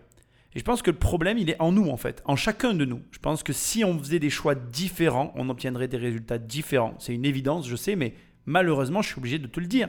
Comment t'expliques que comme elle le dit très justement d'ailleurs, il y a certains sportifs qui courent le marathon à la vitesse d'un sprint. Moi, j'aime bien faire des rapports avec la natation parce que, parce que je trouve que c'est important. Il n'y a pas très longtemps, il y a un jeune qui est le fils d'un nageur avec qui je nageais, bref, je ne vais pas rentrer dans le détail, qui vient de se faire un 404 nage où il a nagé chaque nage à la vitesse du sprint que, à mon époque, un nageur était capable de faire. C'est-à-dire que moi, à mon époque, un nageur il était capable de faire chacune de ses courses indépendamment au temps qu'il a fait, mais aucun nageur était capable de faire un 400 mètres qui est un véritable marathon physique à la vitesse d'un sprint sur chacune des distances. Or lui, il a réussi à le faire. Comment il a réussi? En emmagasinant et en générant une masse de travail énorme. Il a travaillé au-delà de toute raison humaine. Mais la seule question qui me vient à ce moment-là, c'est comment tu expliques certaines personnes sont capables de fournir un effort qui peut paraître surhumain pour la plupart d'entre nous, là où d'autres sont littéralement dans l'incapacité de même fournir que la moitié de l'effort que celui-ci aura réussi à générer. Ça, c'est vraiment intéressant. Parce que c'est bien beau hein, d'essayer de coller euh, des maladies euh, sur des situations euh, qui donnent des raisons à certains cas d'exister. Et je ne les remets pas en cause. Je ne suis pas en train de nier le burn-out. J'essaye, au travers de cette émission, de te montrer que pour un travail donné, deux êtres humains qui sont strictement identiques biologiquement parlant réagiront totalement différemment parce que justement elles sont différentes émotionnellement parlant. Alors, naturellement, hein, tu vas croire que je t'entraîne sur le sujet de la passion. Mais je ne peux pas faire ça, parce que je n'y crois pas vraiment non plus. Je pense que la passion, c'est effectivement un déterminant, n'est pas le bon terme, plutôt je dirais un, un facteur de réussite, un facteur qui va te permettre d'avancer sur ces sujets-là. Mais je ne crois pas que ce soit la réponse à la problématique. Je vais te expliquer pourquoi ça tient en une seule phrase. Si je te fais travailler dans ta passion suprême, imaginons que je te dis, ben voilà, ça va être ton travail à partir d'aujourd'hui, c'est ta passion, tu es passionné euh, de botanique, et tous les jours tu vas travailler dans ton jardin, tu ne seras pas payé pour ça, tu vas pas gagner d'argent, et pourtant tu auras des factures. Mais je te garantis que très rapidement tu vas arrêter la botanique, et pourtant c'est ta passion. Et à l'inverse, si je te paye extrêmement cher pour un truc que tu détestes, mais alors vraiment à un point euh, que tu n'imagines même pas, mais tu détestes le truc, je suis certain que sur une période relativement courte, ça finira par te plaire. Je je prétends pas que ça sera ta passion, ça finira par te plaire. C'est intéressant parce que, encore une fois, c'est pas la réponse non plus. Hein. Je suis juste en train d'essayer de te montrer que je ne crois pas qu'il y ait une réponse prédéfinie. Je crois que tout ça, c'est le même sujet que l'amour. Je crois qu'en fait, on essaye maladroitement, euh, et peut-être aussi parce qu'il y a beaucoup, beaucoup, enfin de plus en plus de personnes qui sont dans ces situations, on essaye de coller une étiquette à quelque chose sur lequel on ne peut pas mettre d'étiquette. Je pense qu'on est face à un processus humain. Moi, je parlerais ça plutôt comme ça. Je pense que c'est un processus. Je pense que nous devons vivre ce processus. Je pense qu'il y a des personnes qui vont vivre des burn-out. Je pense qu'il y a des personnes qui auront la chance de ne pas le vivre, jamais dans leur carrière. Et je pense que si tu dois être de ceux qui vont vivre un burn-out, ça doit faire partie d'un processus et que tu dois tâcher de t'en sortir. Tu dois tout faire pour te sortir de cette situation. Je pense que le burn-out n'est absolument pas grave, que tu dois l'assumer, que tu dois le gérer et l'intégrer à ce qui est ton processus de vie. Je pense que tant que tu passes par un burn-out, mais que tu rebondis et que tu avances, bah, finalement, c'est rien de grave. C'était un coup de mou dans ta carrière et que c'était ce coup de mou qui était nécessaire pour te redonner le second souffle dont tu avais besoin. Encore une fois, je pense à Tony. Hein. Je ne vais pas lui dédier ce podcast, mais presque. Parce que moi, de l'extérieur, c'est l'image en tout cas qu'il me renvoie. On a quelqu'un qui l'écrit d'ailleurs sur ses réseaux, du burn-out à une vie de liberté, et qui, après, je pense, avoir avancé dans une impasse, j'ose le dire sans le connaître suffisamment pour prétendre euh, peut-être euh, employer les termes que je vais faire, mais peut-être pour partie euh, enfermé dans les carcans sociaux et la pression sociale qu'il a subie de son entourage, s'est engagé dans une voie qui n'était peut-être pas la sienne et qui, envers et contre tout, s'est obstiné, puis a eu un burn-out, mais a su rebondir et aujourd'hui a trouvé, en tout cas, une libération qui l'a rendu tel qu'il est actuellement, épanoui, etc., etc. Et je pense que, à l'image de ce que je suis en train de te dire, considère-le comme un processus, ni comme une maladie, ni comme rien du tout, mais comme une phase de ta vie que tu traverseras ou pas, en fonction, en fonction de l'influence et de la, je dirais, façon dont tu vas gérer la pression que tu vas recevoir dans ta vie. C'est malheureux, mais c'est comme ça. Et je vais te mettre ici un passage que j'ai gardé parce que je trouve qu'il est très représentatif de ce que je suis en train de te dire. Dès tes 4 ou 5 ans, on te presse de réussir. Tes parents finissent par t'inscrire dans des écoles privées. On commence ici avec une personne qui nous décrit finalement que la pression commence dès l'enfance, mais parce qu'encore une fois, elle l'a ressenti comme ça. Tu peux mettre ton enfant dans une école privée et lui mettre aucune pression. Moi, ma fille, elle est dans une école privée, je te garantis que elle a aucune pression et je ferai en sorte qu'elle ait aucune pression.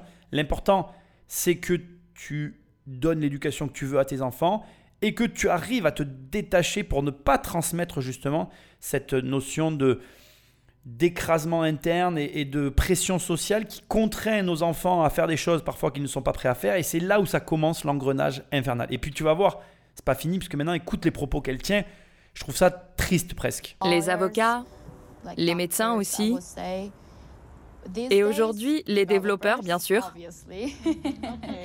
C'est la nouvelle référence. Il fait non, non, mais si. Tout métier qui rapporte est un bon métier, peu importe le reste. Ou alors, il faut intégrer une grosse compagnie comme Samsung, LG, les grands groupes du moment. Et alors là, tu es bien au chaud. Tu as réussi ta vie. Mais après, les gens font des crises de la quarantaine ou de la cinquantaine parce qu'ils n'ont jamais été libres de donner eux-mêmes un sens à leur existence.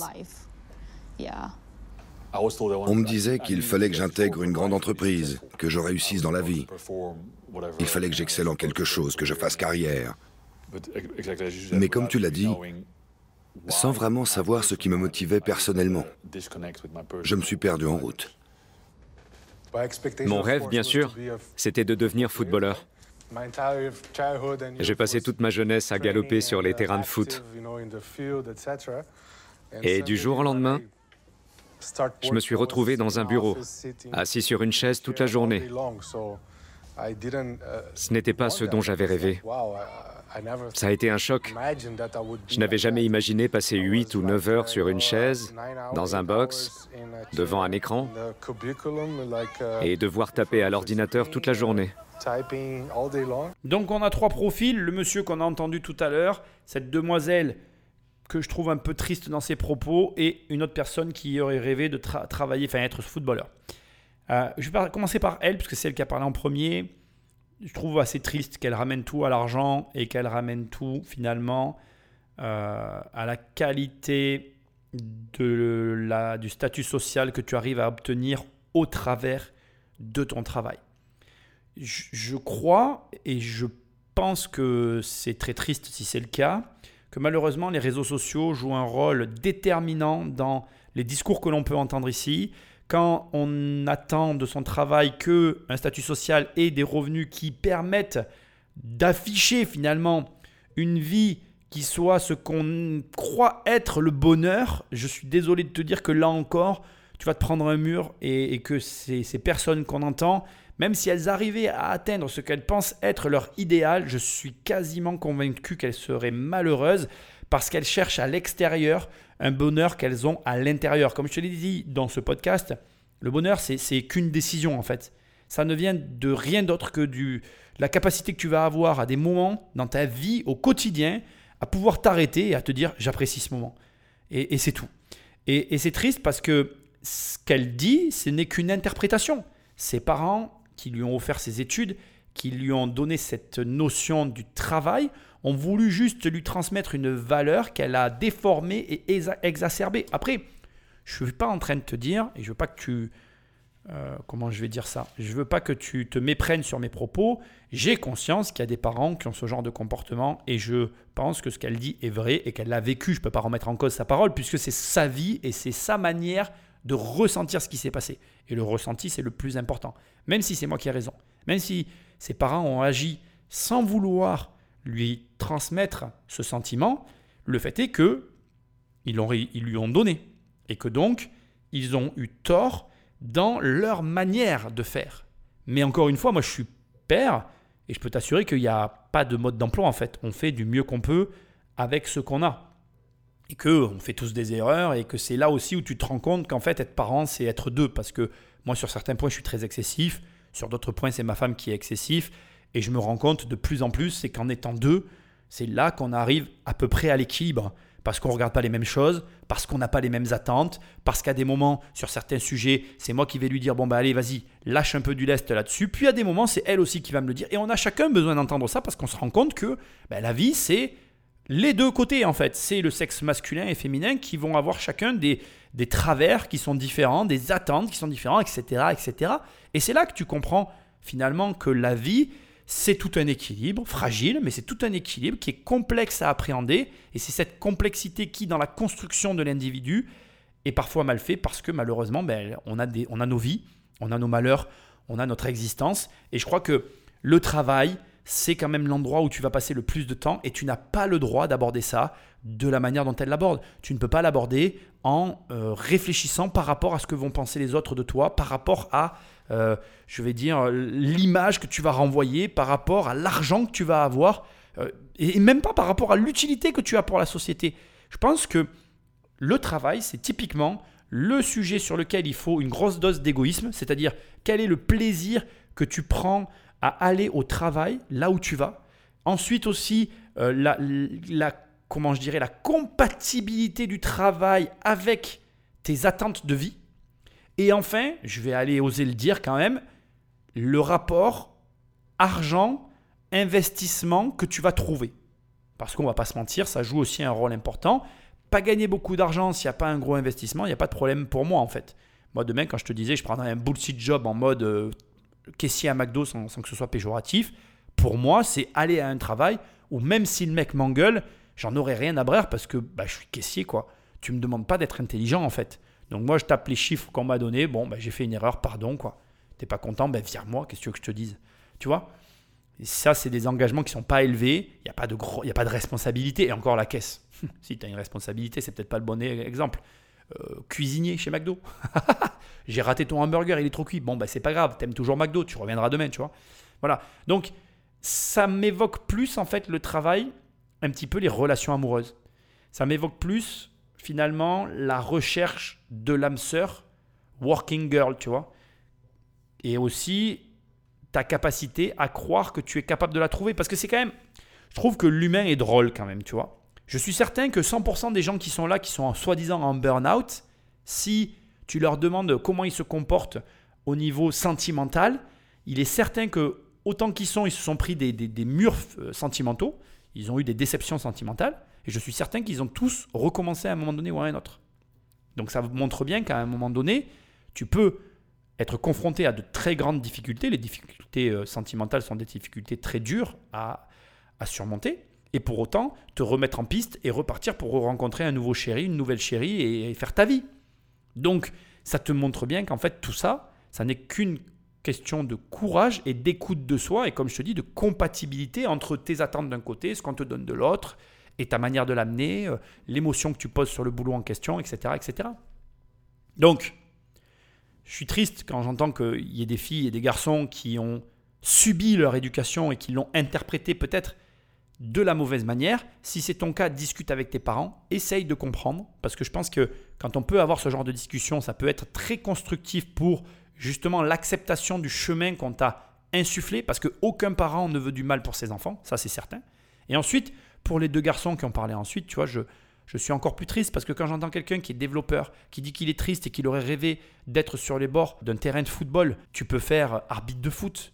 Si tu me dis, ah mais oui, mais peut-être qu'il fait ça parce qu'il est blessé, il peut pas courir, ok, arbitre de touche.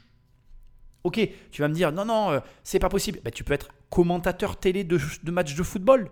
Je veux dire, la vie, c'est pas qu'est-ce que j'aurais voulu faire absolument et que j'ai pas réussi à faire. C'est qu'est-ce que je peux faire avec ce que j'ai en fait? Qu'est-ce que je peux faire dans la situation dans laquelle je me trouve? Qu'est-ce que je peux quand même faire malgré que je n'ai pas ce qu'il faut pour le faire? Parce que ce que tu dois entendre, c'est que on a tous des problèmes en fait. Euh, voilà. Moi, j'aurais préféré être un écrivain qui a écrit Harry Potter. Bon, j'ai écrit des livres quand même et je voulais écrire, tu vois? C'est, tu comprends ce que je veux dire? C'est pas parce que tu peux pas être l'écrivain que tu rêvais d'être que tu ne seras pas l'écrivain que tu peux être. C'est pas parce que tu rêvais d'être le, enfin, que tu n'es pas le joueur de foot que tu rêvais d'être que tu ne peux pas être professionnel dans le football. Qu'est-ce qui est important en fait? C'est exactement la même question si tu regardes que je t'ai posé tout à l'heure avec ta santé. Qu'est-ce qui est important? Et comme je te l'ai dit tout à l'heure, si tu comprends pas ça, tu peux pas comprendre le reste en fait. Et ce n'est qu'encore qu'une question à la fois de priorité et maintenant aussi d'acceptation. Il y a ce qui dépend de toi et ce qui ne dépend pas de toi. Agis sur tout ce qui dépend de toi et fais avec ce qui ne dépend pas de toi. Si tu me dis, Demain matin, Nicolas, viens, on va faire une rando de 4 heures, ça va être génial. Et puis demain matin, il pleut. Moi, j'ai alloué ma matinée pour être avec toi. J'espère bien qu'on va faire quelque chose. C'est pas parce que il pleut et qu'on peut pas faire la rando que on peut pas s'éclater ensemble et faire autre chose, genre un escape game, tu vois. Et même, je vais te donner encore une autre option auquel la plupart des gens ne pensent pas, mais qui est pourtant possible. On peut faire la rando sous la pluie. La question se pose. Est-ce que tu es assez idiot pour venir avec moi faire cette rando sous la pluie? Oui ou non? Tant bien même si la rando est pas risquée, on pourrait rigoler à faire cette rando sous la pluie, ça fait une histoire à raconter.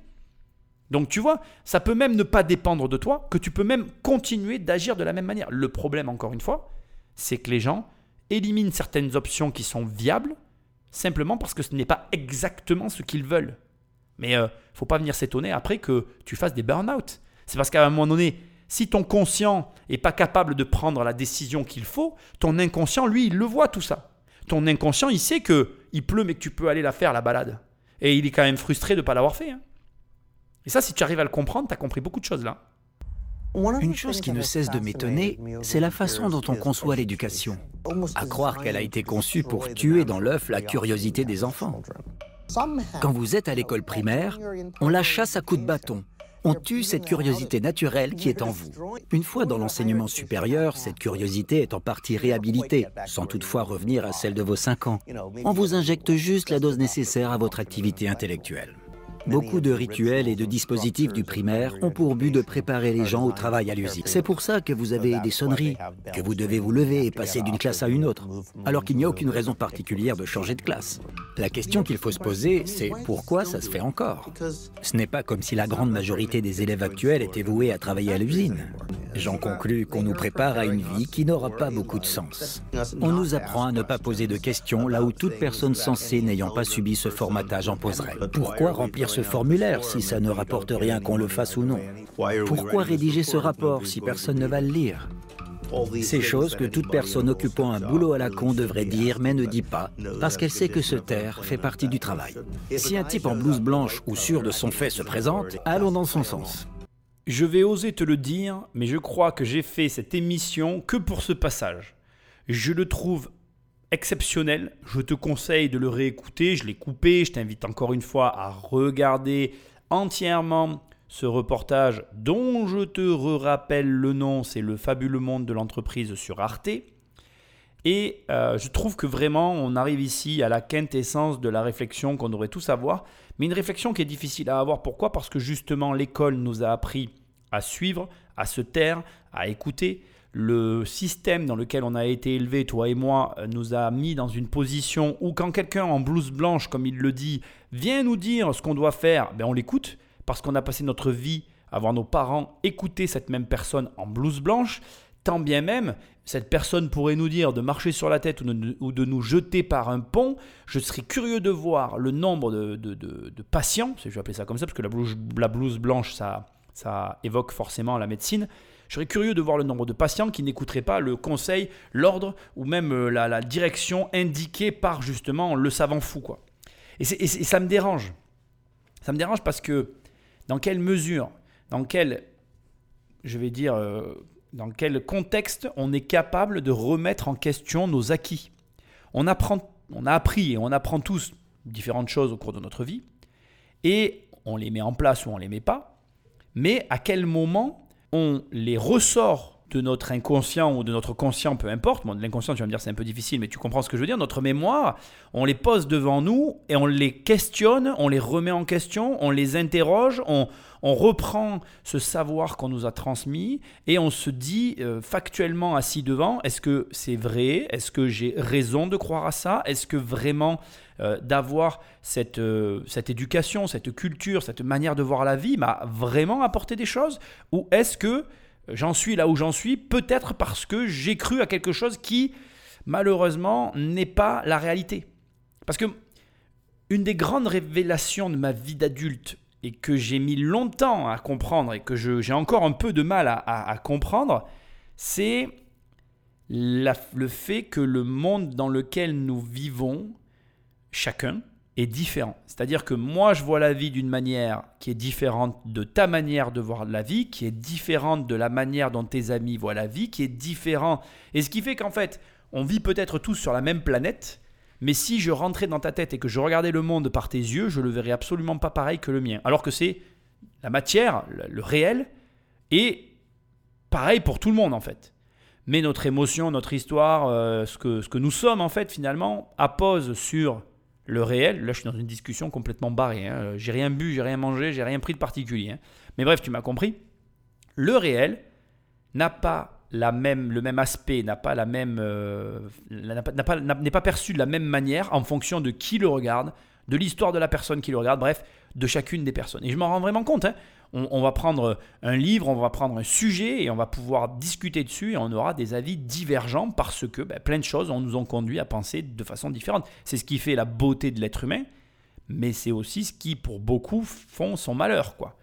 Parce que euh, l'école nous a formaté, c'est un formatage en règle autorisé par l'État qui nous amène d'une certaine mesure, comme il le dit lui-même. Pourquoi finalement on continue de garder dans le système scolaire un fonctionnement sur la base du Fordisme pour, euh, comment je vais dire, pour une vie professionnelle où la vie à l'usine, on, on est quasiment certain que tu mets 40 élèves dans une pièce, s'il y en a 5 ou 6 qui travaillent à l'usine, c'est le bout du monde. quoi. On est dans un monde de services et de, et de tertiaires. La plupart d'entre nous, on, partage le même quotidien, c'est-à-dire qu'on travaille euh, avec un ordinateur à portée de vue. Donc, c'est-à-dire que on, quoi qu'on fasse, d'une façon ou d'une autre, dans tous nos travaux, on a un lien avec de l'informatique. C'est-à-dire que que tu sois maintenant artisan, tu vas avoir un smartphone avec lequel tu vas faire des trucs.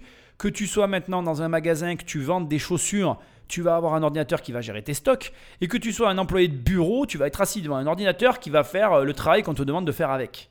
Donc dans, quel sens ou plutôt quelle est la, raison qui pousse l'éducation nationale à garder le système de sonnerie, le système de changement de classe, tout ce système derrière pour lequel finalement on ne retrouvera rien. C'est un but historique, c'est pour nous, nous partager en fait la vie d'avant, mais le problème c'est qu'on n'a pas de cours d'histoire qui nous dit ben voilà, vous vivez la vie que vos parents ont vécue à l'usine. Non, il n'y a pas de cours comme ça derrière.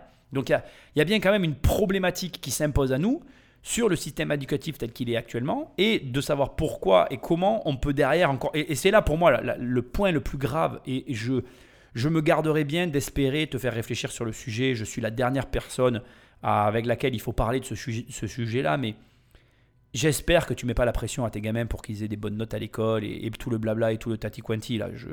Ça, c'est vraiment un truc, tu vois. Bon, alors, moi, je suis à l'extrême opposé. Euh, ma femme me le reproche. Elle me dit, mais t'en as rien à brère, euh, ça t'intéresse même pas. Je dis, bah oui, ça m'intéresse pas. Je dis, parce que ce qu'elle apprend, elle s'en servira jamais.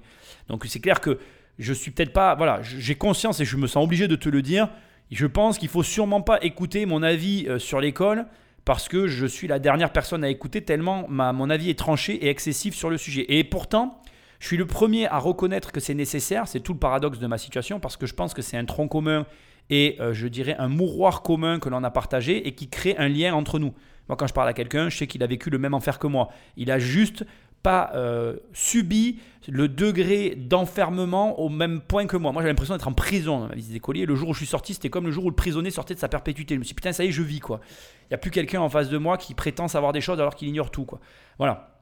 Après, c'est toujours pareil, c'est un problème de c'est un problème de perception, tout ça. Donc, encore une fois, là-dessus, j'ai tort. Je m'en excuse. et même des propos que je tiens parce que j'ai conscience. Et, c'est là le paradoxe, c'est que je pense que l'école, elle a du bon dans l'aspect social, dans l'aspect. Euh, euh, ben, on vit un enfer commun, donc euh, on, peut se serrer les coudes. Je trouve ça bien, en fait, bizarrement. Hein, ça peut paraître étrange, mais c'est ce que je pense. Mais après, le contenu de l'école, pour moi, il est inutile et inutilisable surtout. Et comme il est inutilisable, il est inutile en fait. S'il était utilisable, je le trouverais plus utile et du coup j'aurais un autre avis sur le sujet. Comme il est inutilisable, pas d'intérêt pour le truc. C'est comme si demain, pour moi c'est ça l'école, c'est comme si demain euh, tu m'amenais des Playmobil alors que je joue au Lego, tu vois. Je serais content d'avoir des Playmobil. Je dis pas, tu vois, quand j'étais gamin, quand on m'offrait des Playmobil, euh, bon, je souriais, tu vois, je disais merci, c'était de la politesse, mais au fond de moi, j'en rageais, quoi, parce que je voulais des Lego. C'est pareil pour les gens qui jouent au Playmobil et qui n'aimaient pas les Lego. Tu vois, je cherche pas à faire de distinction. J'aimais bien les deux jouets, mais je pense que tu comprends ce que je veux dire. Quand tu étais fan de Lego, tu voulais que des Lego. Et quand tu étais fan de Playmobil, tu voulais que des Playmobil. Et les deux étaient super. Il y avait des jouets chez les Playmobil que j'aimais bien, mais je préférais les Lego. Bref, c'est ça l'idée. C'est que l'école, elle te fournit un service que tu vas utiliser sur la durée totale de ta vie, peut-être 5%. Quoi. Après, il y a des, des usages quotidiens qu'on est obligé de, de partager, tu vois, l'écriture, etc. Je dis pas. Mais euh, de là à aller jusqu'en terminale pour ce truc-là, c'était un peu poussé. Moi, je pouvais arrêter avant. Bon, peut-être que c'est pour ça que je suis bizarre. Mais bref. Donc, le passage ici, je le trouve exceptionnel. Il n'y a pas d'analyse, hein, tu vois, c'est plus, on est plus dans un témoignage de ma part parce que je ressens ce qu'il est en train de dire. C'est-à-dire que vraiment, ça m'a touché, et je pense que ça a touché tout le monde, ce reportage, dans la problématique de l'individu dans la société. Sauf que, et c'est là qu'on bascule sur l'analyse, je suis désolé de te le dire, à partir de là, la fracture, elle s'impose à toi. C'est-à-dire que ce que je veux te signifier, c'est que si tu ressens comme moi, euh, on va dire, un, sentiment de quelqu'un qui a mis des mots sur une souffrance que tu as, vécue, très bien.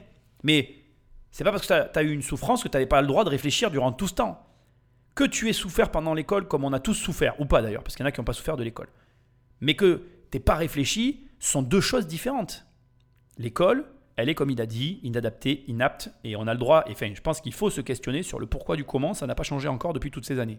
Mais maintenant, pourquoi toi, en tant qu'individu, tu t'es pas posé des questions sur ta place dans la société, ce que tu allais y faire et comment tu allais aborder le problème, là, tu es coupable. Je pense que tout un chacun, on doit à un moment donné trouver sa place et même si on n'y arrive pas, se contraindre à la trouver. Alors encore une fois, attention, je me positionne mais alors absolument pas en donneur de leçons, je suis sorti de mon, aventure scolaire en seconde, où ma mère m'a obligé, tu retrouves tout dans mon livre Devenir riche sans argent si tu veux vraiment avoir les détails. Ma mère m'a obligé à passer le, bac, le bac et blablabla que j'ai eu en candidat libre, etc. Et à partir de là, j'étais encore plus paumé parce que, au final, euh, welcome dans la belle vie, maintenant démerde-toi, fais quelque chose. super, je viens de passer euh, de 18 ans à tourner en rond dans un bocal et maintenant je sors du bocal, je dois faire un choix dont j'ignore tout. Donc c'est vraiment pour moi, c'est l'enfer. Bref, on va pas revenir là-dessus. Et ce que je veux dire, c'est que j'arrive assez bien à comprendre que tu ne te sois pas posé de questions à la sortie de l'école, que les impératifs de vie qui sont les impératifs de vie de tout le monde, à savoir le loyer, les factures, la famille, etc., euh, te contraignent à faire un choix qui n'est peut-être pas celui que tu préfères ou celui que tu aurais fait si tu n'avais pas eu ces contraintes, et je le comprends, mais il y a un moment donné, dans le marasme qui dure depuis un certain temps, l'anomalie que je trouve et qui consiste à dire ben, c'est la faute de l'école, ah je comprends, ça vient de mon enfance, ça peut pas marcher sur la durée en fait. Moi j'arrive à comprendre qu'on est tous des souffrances, qu'on les identifie et que à partir de là, on se dise bon ben j'aurais peut-être peut-être pu faire ceci, enfin ça différemment ou ceci différemment, enfin tu vois, que j'aurais pu manager ma vie d'une autre manière. Mais que sur une durée qui soit supérieure à 50 et rien fait pour que ça change, là je suis désolé de te le dire, il y a un, un goût de culpabilité en chacun de nous pour tous ceux qui se sont laissés porter. Et moi, moi, je vais te le dire aussi, j'ai pas honte de le dire. Moi, je pense qu'à un moment de ma vie, Une période de ma vie où j'aurais pu être plus efficace au travail pour que ma vie elle change et je ne l'ai pas été et j'en suis coupable. Mais parce que j'avais choisi de faire d'autres choses à côté, ce sont mes choix. Bon voilà, j'ai fait une erreur, aujourd'hui je dois l'assumer, je la porte cette erreur et c'est comme ça. Mais c'est jamais trop tard. Je sais pas quel âge tu as, ni au moment où tu m'écoutes, mais tu peux encore changer aujourd'hui. Tu as 50 ans, tu peux changer. Tu as 35 ans, tu peux changer. Tu as 40 ans, tu peux changer. On est de la même génération, tu peux changer, bordel. Maintenant, il y a un moment donné, faut arrêter de se lamenter, faut arrêter de réfléchir et faut agir. Eh oui, ça ne peut pas se cristalliser dans une réflexion avec soi-même. Et j'ai complètement conscience de ce que je m'apprête à te dire. Certes, on a détruit ta curiosité. Certes, je pense que l'éducation mélangée à notre culture de bon français râleur et qui a un avis sur tout, n'arrangeant pas bien évidemment, nous ont conduit à être ce que nous sommes, toi comme moi d'ailleurs. Mais je pense qu'à un moment donné, si tu veux évoluer, et je te donne le conseil, mais vraiment je te le donne à toi comme je me le donne à moi en ce moment même, parce que j'espère que tu comprends bien ce que j'essaye de faire ici dans ce passage, je pense que je me soigne avec toi. je pense qu'en fait, euh, ce que je m'apprête à te dire est la vérité. Je pense que ce qu'il dit est tellement vrai. En fait, on a détruit ta curiosité. On a détruit, mais alors littéralement, ça je, je, vais insister parce que je pense que c'est vraiment vrai. On a détruit complètement notre euh, crédulité. Nous ne sommes plus crédules. Alors, je ne sais pas si c'est comme ça dans les autres pays. J'ai jamais vécu dans un autre pays. Aujourd'hui, je ressens, mais alors, je vais avoir 41 ans, là, d'un jour à l'autre, quand tu écouteras ce podcast. Et, plus j'avance dans l'âge, plus aujourd'hui, un de mes plus gros points de souffrance, c'est de ne pas avoir vécu à l'étranger. Et il va falloir que je le fasse parce que j'en ressens vraiment le besoin. J'ai besoin de voir si la crédulité que nous n'avons absolument pas dans ce pays, qui je pense pour moi est un... alors, beaucoup, beaucoup de, Français, je parler de Français parce que moi je connais que des Français quasiment, beaucoup de Français critiquent, ça. Ils vont dire, ah ouais, mais toi t'es crédule, ah mais t'as fait ça, mais mon Dieu, t'es un idiot, euh, tu t'es pas renseigné. Alors que je crois de plus en plus que la crédulité euh, a un rôle énorme à jouer dans nos vies. Je m'explique le fait que tu aies plus de curiosité parce qu'elle a été détruite à l'école, et le fait que tu ne sois plus du tout crédule parce que toute ta vie on t'aura dit fais pas ceci, parce que tu vas payer trop d'impôts, fais pas cela, parce que tu verras, les gens vont te juger comme ceci ou comme cela. Enfin bref, on t'a toujours réfréné dans tout. Finalement, ben, dans ta tête, tu as des barrières mentales naturelles qu'on t'a imposées, et du coup tu fais plus rien en fait. Parce que déjà tu as un avis sur tout alors que tu sais rien. Mais toi, mais comme moi, hein, mais encore une fois, je veux que euh, franchement, c'est nous quoi, c'est toi et moi. Moi je suis un peu comme ça aussi et j'ai beaucoup changé ces dernières années et je continue à travailler sur moi pour changer. Parce que je me dis, à un moment donné, faut arrêter quoi. Faut arrêter, faut arriver à se dire à soi-même, et, comme je me le dis, je vais te dire à toi ce que je me dis à moi, je me dis arrête, arrête, ça tu n'y arrives pas, tu ne le sais pas, donc arrête d'avoir un avis, ferme-la. Euh, je parle à moi-même pour pas que tu crois que je parle à toi, mais bon, je te parle aussi un peu à toi, ferme-la et fais-le quoi. Fais, fais-le. Ce mec, tu peux pas le blairer et euh, il te propose un truc et t'as pas du tout envie de l'écouter parce que ça te paraît niais et complètement débile et tout, ben fais-le. Parce que je me rends vraiment compte, et, je le fais de plus en plus, que déjà l'action, euh, elle amène des résultats toujours différents à ceux que les gens te proposent. Donc quand quelqu'un te dit que te dit fais ceci ou fais cela, tu vas le faire et tu vas te rendre compte en fait que tu n'as jamais le même résultat que ce que la personne t'explique parce qu'on est tous des personnes différentes. Donc premièrement, deuxièmement, quand tu fais les choses dans ton cerveau, il se passe un truc qui se passera jamais quand t'en parles. Alors au lieu de blablater, ben, agis. Et troisièmement, ce qui t'empêche d'agir, c'est souvent ben, ça en fait, c'est cet excès de même pas de confiance en soi en fait. Cet excès de confiance dans le mensonge dans lequel tu te persuades de croire. Et je ne sais pas comment appeler ça autrement que comme je viens de le dire. Et je pense que pour moi, tout ce qu'il vient de dire est lié à notre enfance, à notre curiosité qui a été malmenée, à notre éducation générale qui est faite comme elle est faite, à notre culture aussi française où on est très critique de tout. Les Français ont un... C'est incroyable en fait. Ces derniers temps, j'ai j'ai énormément de visibilité euh, sur mes réseaux. Ne cherche pas, ne me demande pas pourquoi c'est comme ça. Bon. Et, je vois les commentaires. J'ai arrêté de répondre parce que c'est catastrophique en fait. Je me dis, mais c'est dingue en fait. Les mecs savent tout, ont tout vu, ont tout vécu, ils ont un avis sur tout. Euh, et puis des avis, tu sais, de, personnes qui sont tordues en fait. Tu te vois les, tu dis mais comment on peut penser à des trucs pareils quoi? Ils ont des, alors c'est un raisonnement. Tu te dis le mec il doit penser à ça tous les soirs pour arriver à. Mais alors quelle perte de temps? Au lieu de se concentrer sur comment je vais faire ceci demain et comment je vais faire cela demain pour avancer dans mes projets, les mecs le soir ils doivent se faire des nœuds au cerveau pour réfléchir à comment telle personne elle arrive à faire ceci parce que cela va, ça paraît louche alors tu comprends. Franchement, je te souhaite de vraiment simplifier ta vie. Le secret aussi du bonheur, alors ça c'est pour moi une vision très personnelle ce que je vais partager avec toi ici, mais simple. Moi aujourd'hui je fais simple en fait.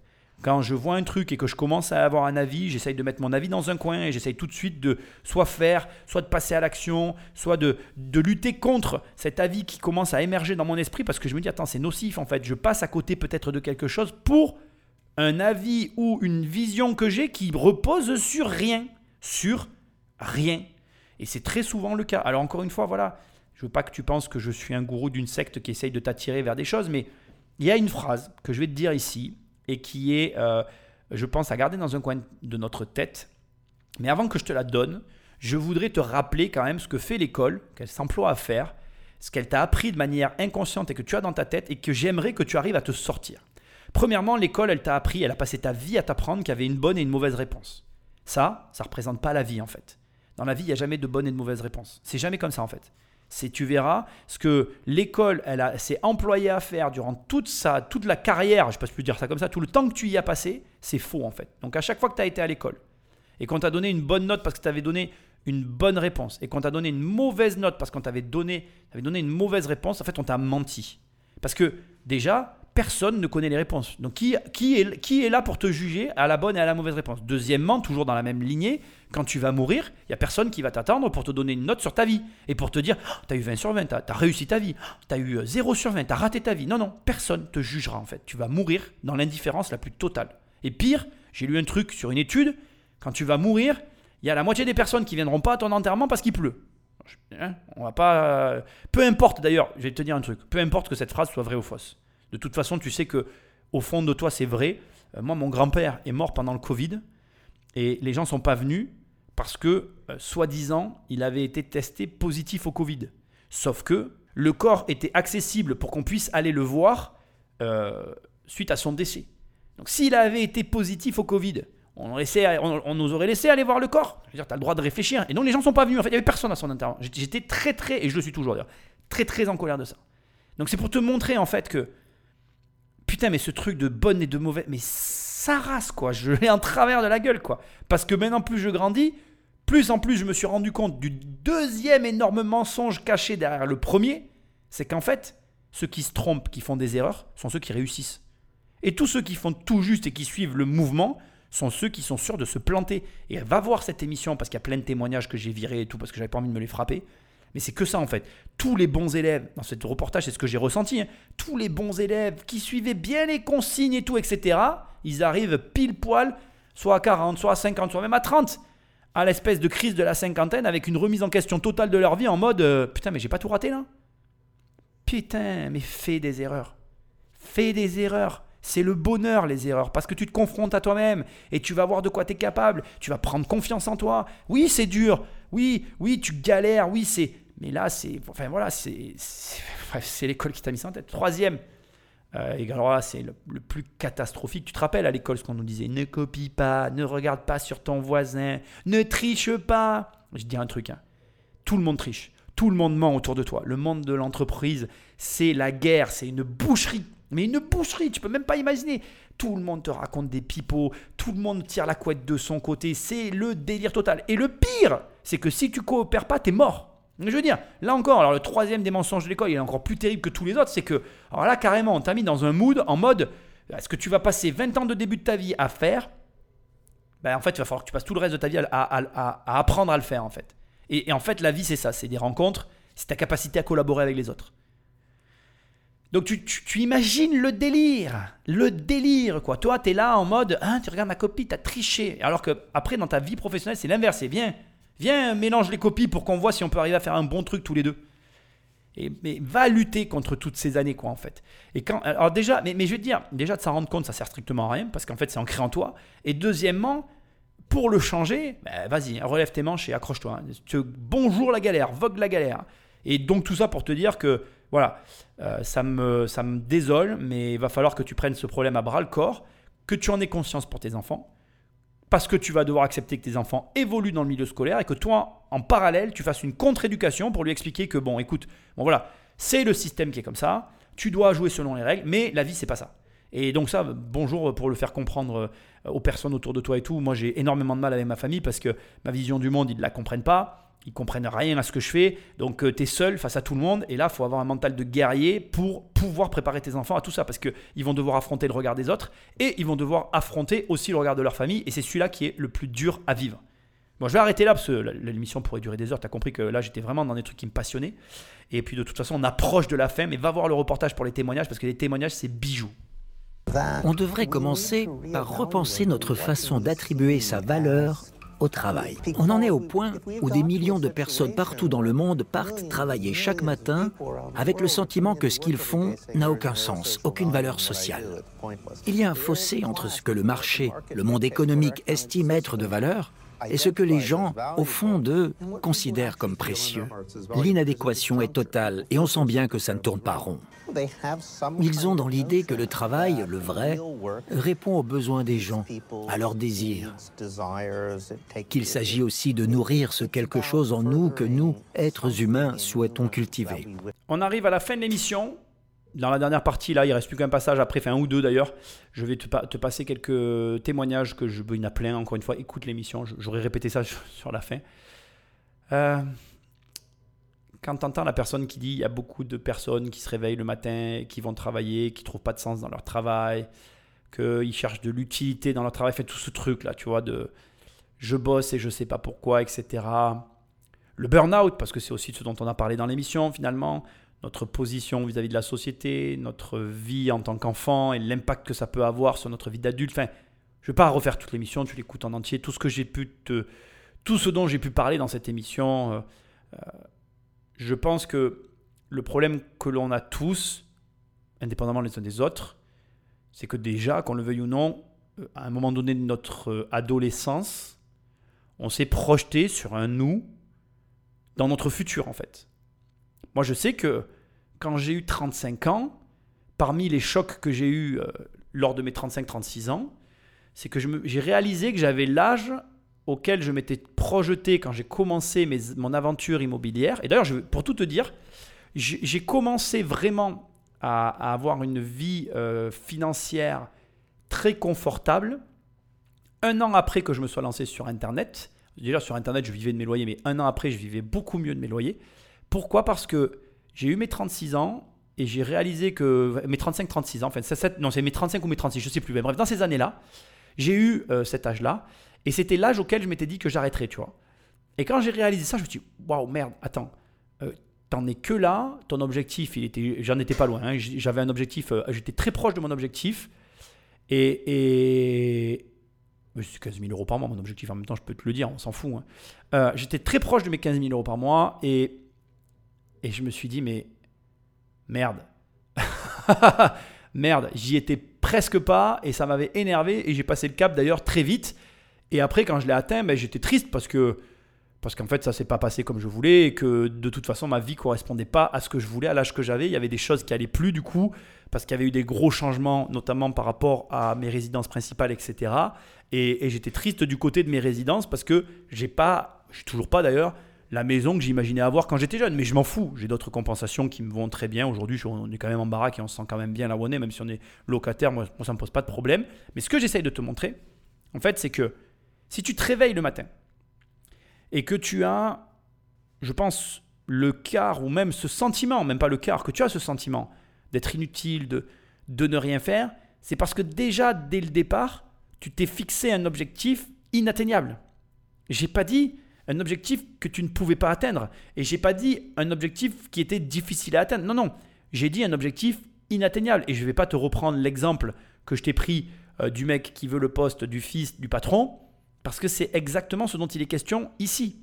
Et moi, je pense que malheureusement, quand euh, il y a des gens comme ça qui font des reportages et on a des personnes qui nous disent que c'est la faute de la société, c'est la faute du système, c'est la faute de ceci, ça peut toujours être la faute de l'un ou de l'autre. Mais tant que tu vas garder déjà cet état d'esprit de victime, tant que tu vas garder cette manière d'aborder le problème sous l'angle de ce n'est pas ma faute, c'est la faute de je ne sais quoi, ben déjà je pense que tu n'y arriveras jamais parce que c'est déjà de mon point de vue, la mauvaise approche par rapport à tout ça.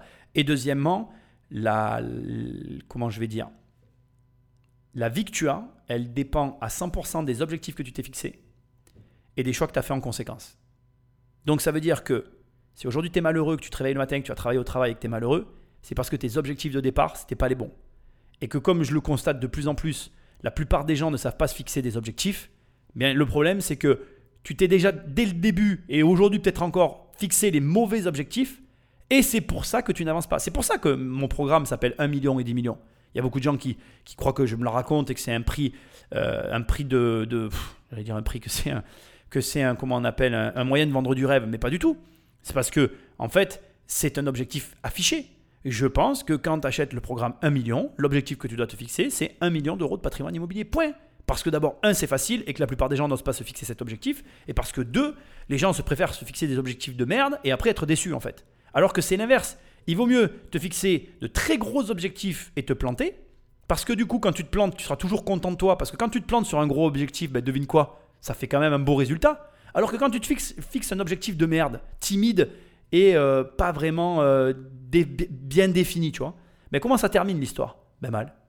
Parce que tu es déçu de toi, tu te dis que pu faire mieux, mais tu sais pas comment tu aurais dû t'y prendre. Puis tu as fait des choix ben, que tu n'assumes pas parce qu'au final, ben, c'est lié avec l'objectif que tu t'es mal fixé, etc. etc., etc. Ça m'embête en fait. Ça m'embête parce que je pense que, euh, en toute sincérité, tout le monde, et c'est mon opinion, hein, tout le monde est capable de réussir euh, dans, sa, dans son processus financier. Je pense que tout le monde est capable de s'épanouir dans son travail dans la mesure où chaque chose a sa place. Et encore une fois, comme j'arrive à la fin je vais commencer à amorcer le mot de la fin et ce sur quoi je vais t'amener. Et ce sur quoi aussi je parlais en parlant des bullshit jobs, tu vois. Quand je te dis, ben moi, euh, je préfère avoir un bullshit job et construire ma vie à côté plutôt que construire ma vie au travers d'un job dont je ne suis qu'un pion, ben c'est un peu la même chose. Quelle est la place du travail dans ta vie? Quelle est la place de tes collègues de travail dans ta vie? Quelle est la place de tes amis qui ne doivent rien avoir avec tes collègues de travail dans ta vie? Quelle est la place de tes copains que tu fais, que as au sport quand tu fais du sport? Tu comprends?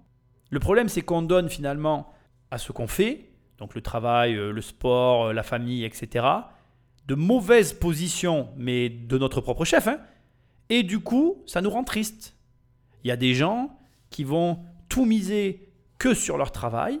Je suis désolé de te dire ce que je m'apprête à te dire, mais c'est la plus grosse des erreurs de ta vie, quoi. Ton travail, on vit dans une époque où notre travail est interchangeable. On peut euh, changer à tout moment de travail et de carrière dans nos vies. Et croire l'inverse, ben, c'est une folie en fait. Vouloir vivre la vie de nos parents en mode euh, je ferai le même boulot du début jusqu'à la fin, c'est une ineptie.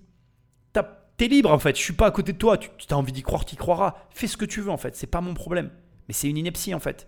Et je vais même te dire pire que ça. À l'époque à laquelle on vit, vouloir vivre comme ça, c'est vouloir être malheureux en fait. On n'a jamais eu autant de possibilités. Le monde qui s'ouvre à nous, et devant nous, avec l'informatisation, avec euh, l'Internet, avec euh, les nouvelles technologies, ne serait-ce même que la blockchain et les crypto-monnaies qui, qui, découlent sur de nouvelles applications de cette technologie, tout ce qui arrive et qui va encore arriver qu'on ignore, c'est des opportunités terribles. Et donc croire de manière illusoire que tu vas prendre un poste comme, comme certains témoignages que j'ai écoutés en écoutant ce reportage, bien au chaud, un bon poste qui te permet de l'avancement et de grandir dans la société, mais c'est n'importe quoi en fait. En fait, je pense que on veut trop de sécurité et on n'est plus une société qui est capable de prendre des risques. En tout cas, toute une partie de la population. Pourquoi? Parce que je pense que tous les loisirs qu'on nous propose, parce que je pense que tout cet attrait qu'il y a vers le plaisir est plus fort et que comme on veut profiter de tous ces plaisirs, on veut le faire avec un esprit libéré de la contrainte de devoir travailler, trouver un travail, etc.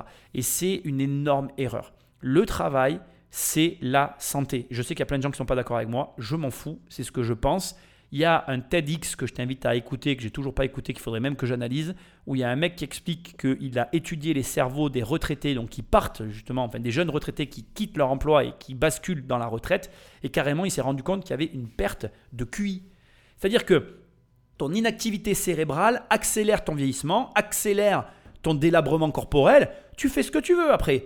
Tu peux faire partie de tous ces gens qui n'ont pas envie de travailler, qui préfèrent profiter de la vie, blablabla. Fais-le, pas de problème.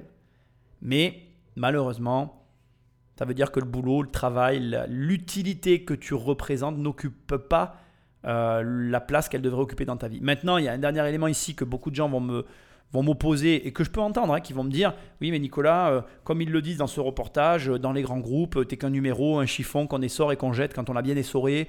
Euh, même si tu mets du travail au centre de ta vie, tu ne seras qu'un Kleenex qu'on jettera une fois utilisé. Oui, peut-être. Et c'est vrai. Mais ça fait partie des règles du jeu. Et donc, c'est pas un sujet sur lequel on peut palabrer. C'est comme si tu me disais Oui, Nicolas, la lune se lève toutes les nuits et le soleil se lève tous les jours c'est les règles du jeu. Donc, à quoi ça sert qu'on en discute, puisque de toute façon, le système euh, professionnel est fait comme ça? La question n'est pas est-ce que oui ou non on est des Kleenex La question c'est comment faire pour ne pas en être un. La question que tu devrais te poser c'est ok, ça c'est le monde du travail. Ils font ça pour quelles raisons? Quelles sont les raisons qui poussent à ce qu'une entreprise jette un employé une fois que celui-ci a bien été pressé? Analyse le pourquoi du comment et essaye de définir les raisons qui poussent la société à agir de la sorte et donc du coup d'en déduire les facteurs qui pourraient amener à ce que la société veuille te garder à tout prix.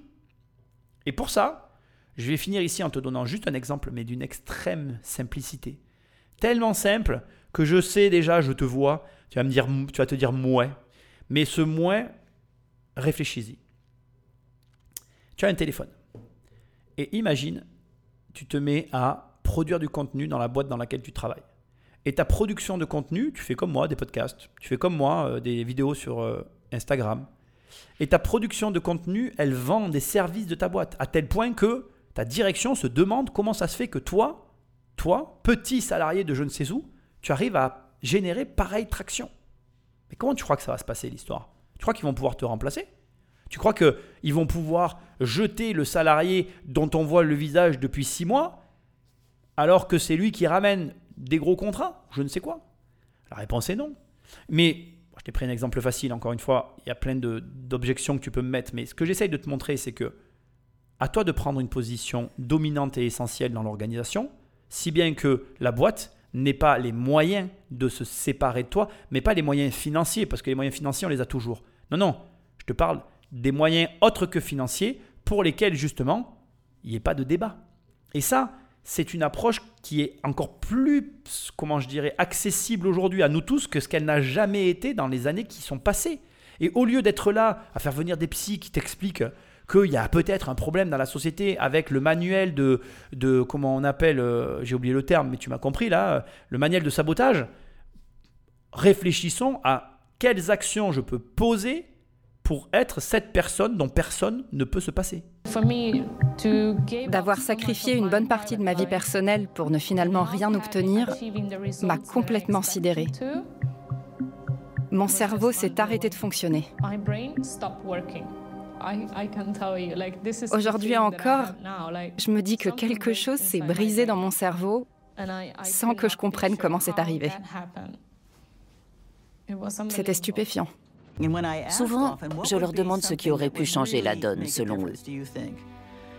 Et leur première réponse est, et de loin, quelqu'un d'autre. Nos histoires se ressemblent beaucoup finalement. On a tous couru après une sorte de mirage. On s'est perdu en route. Et c'est là que ça a mal tourné. On n'était plus capable de prendre des décisions en accord avec nos désirs, donc plus capable d'être heureux. Mes parents m'ont toujours laissé libre de mes choix. Ils ne m'ont jamais poussé à faire quoi que ce soit.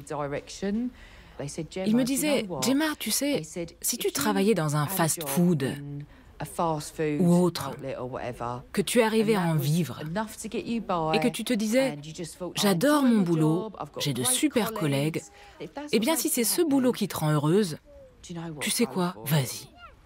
Je voulais absolument que tu aies ces quelques témoignages de fin. Après, il reste un petit passage et c'est fini. Parce que je voulais que d'abord, on, en a eu quelques-uns hein, dans l'émission, mais je voulais vraiment que tu aies ceux-là. Mais ils sont euh, lancinants tout le long du reportage. Encore une fois, regarde-le, je, me répète.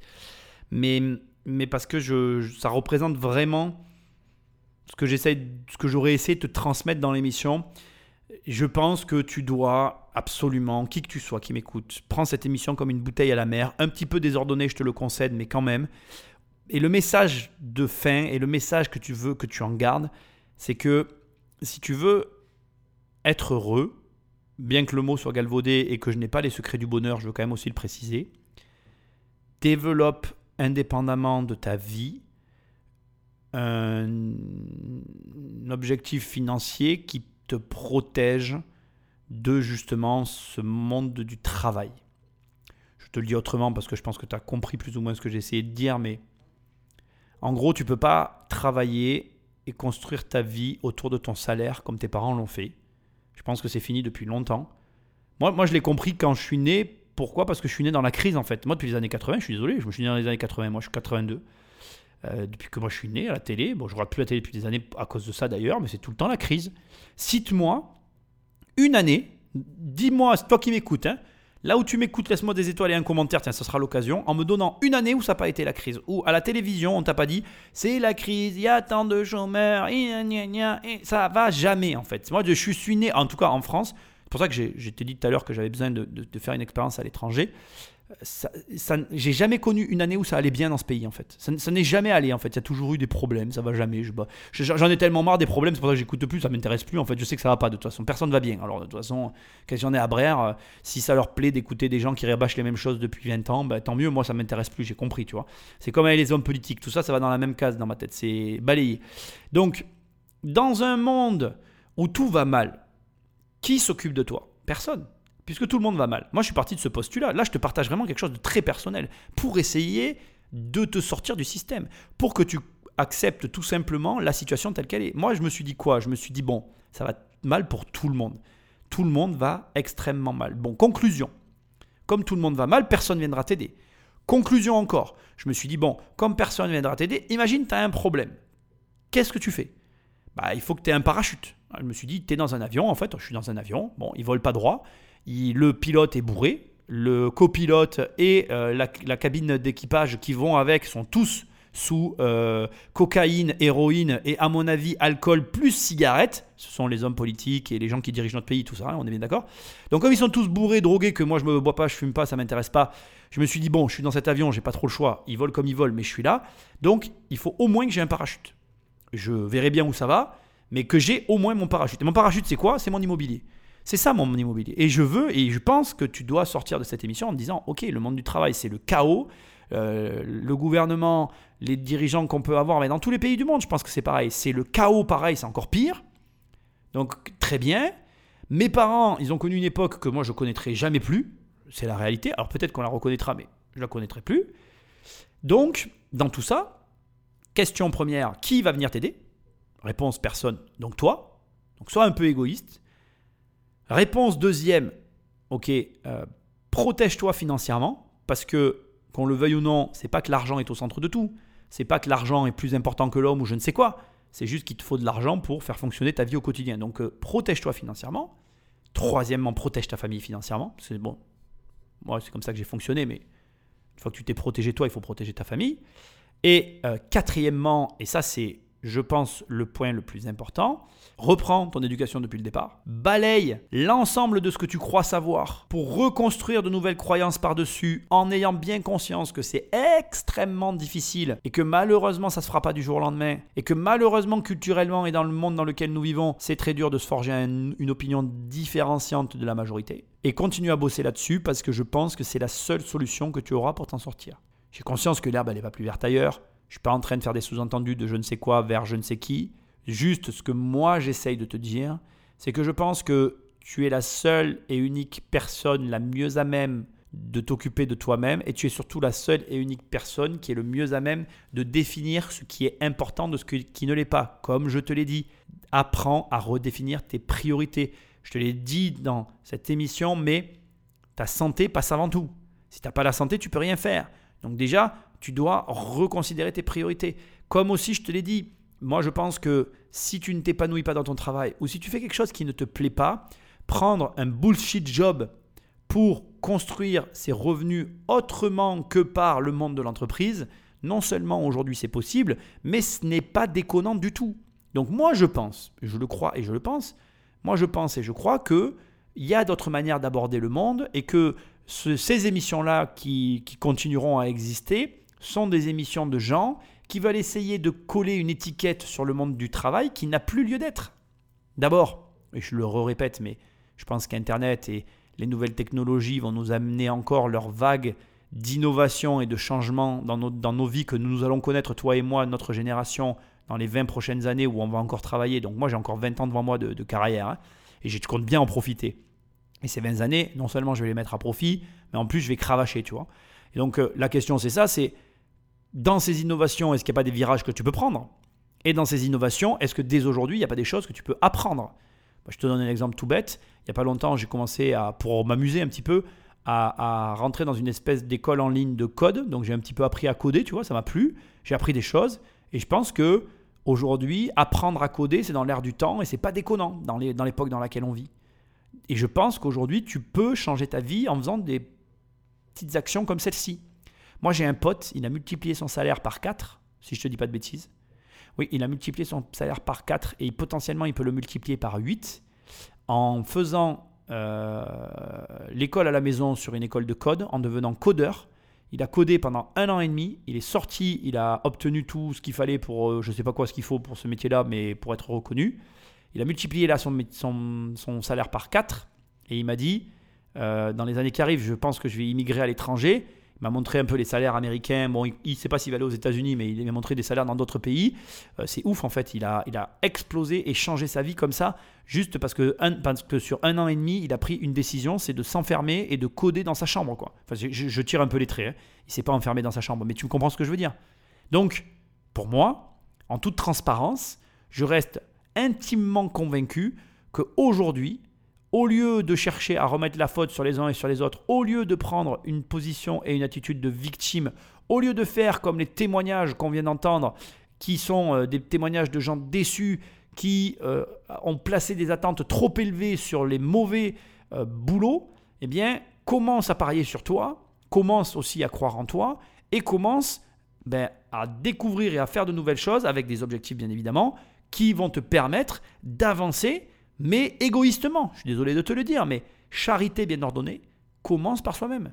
Ne fais pas cette erreur qui consiste à dire que tu veux redistribuer, que tu es généreux, etc. Un pauvre qui donne de l'argent à un pauvre, c'est ridicule. Commence par devenir riche et après tu seras généreux, pas l'inverse. Le système dans lequel nous vivons actuellement est un système capitaliste supposé efficace. Il est capable de répartir les richesses de façon à maximiser la rentabilité de la production.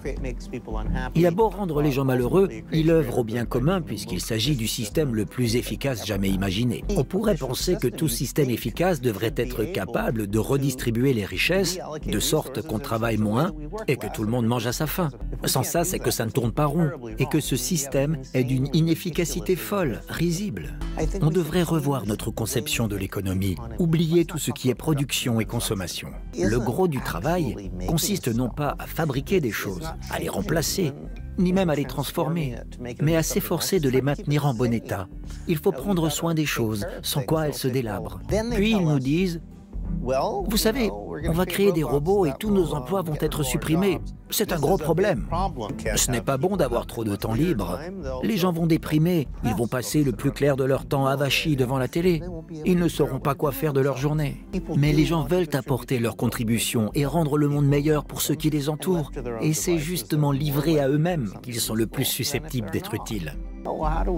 Comment être sûr qu'on ne va pas créer un monde rempli de mimes de rue en kikinant, ou encore de poètes médiocres, ou de musiciens exécrables, de savants farfelus qui croient à la terre creuse ou bricolent des machines à mouvement perpétuel mais il suffit qu'un seul de ces piètres musiciens devienne un Miles Davis ou un John Lennon, ou qu'un de ces farfelus soit le nouvel Einstein, et là, l'investissement ne sera pas loin d'être rentabilisé.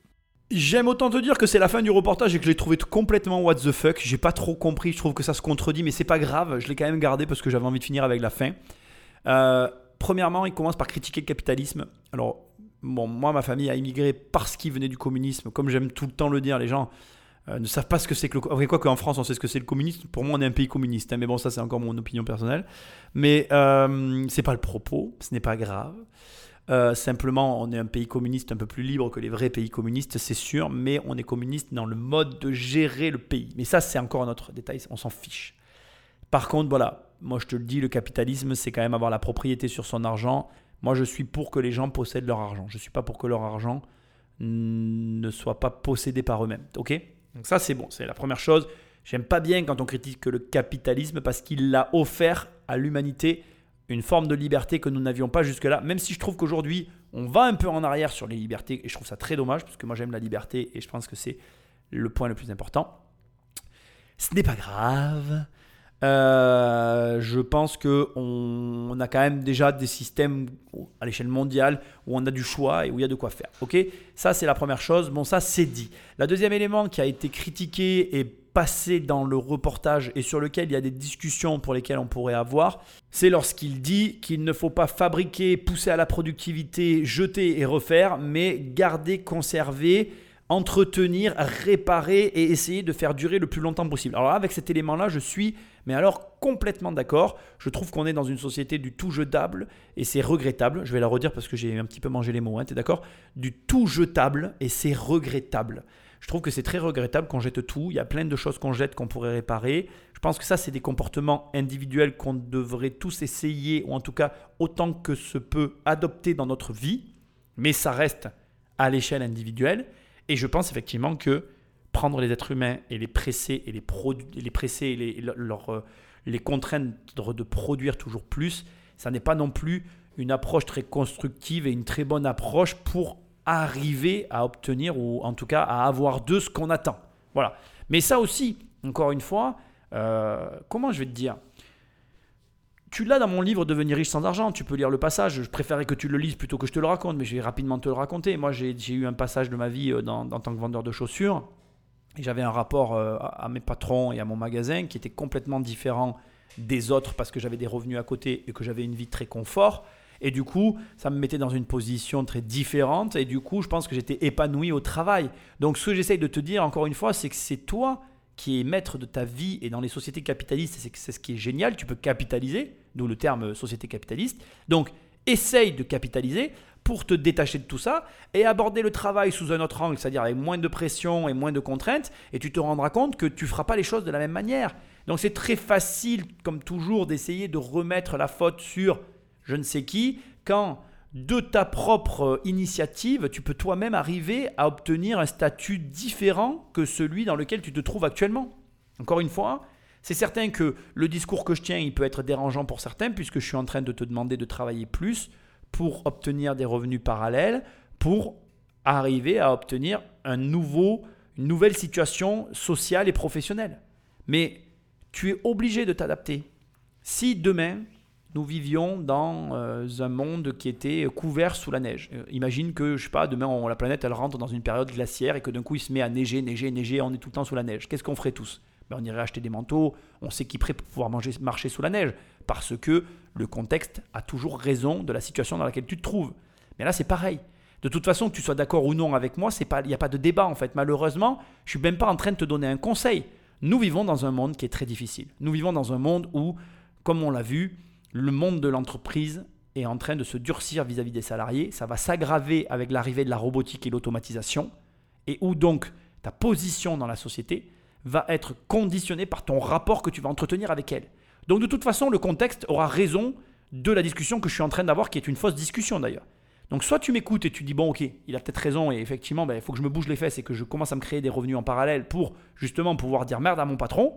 Ou alors tu restes comme t'es, mais comme ça va continuer à se durcir, ben, le mur, tu te le prendras quand même, quoi.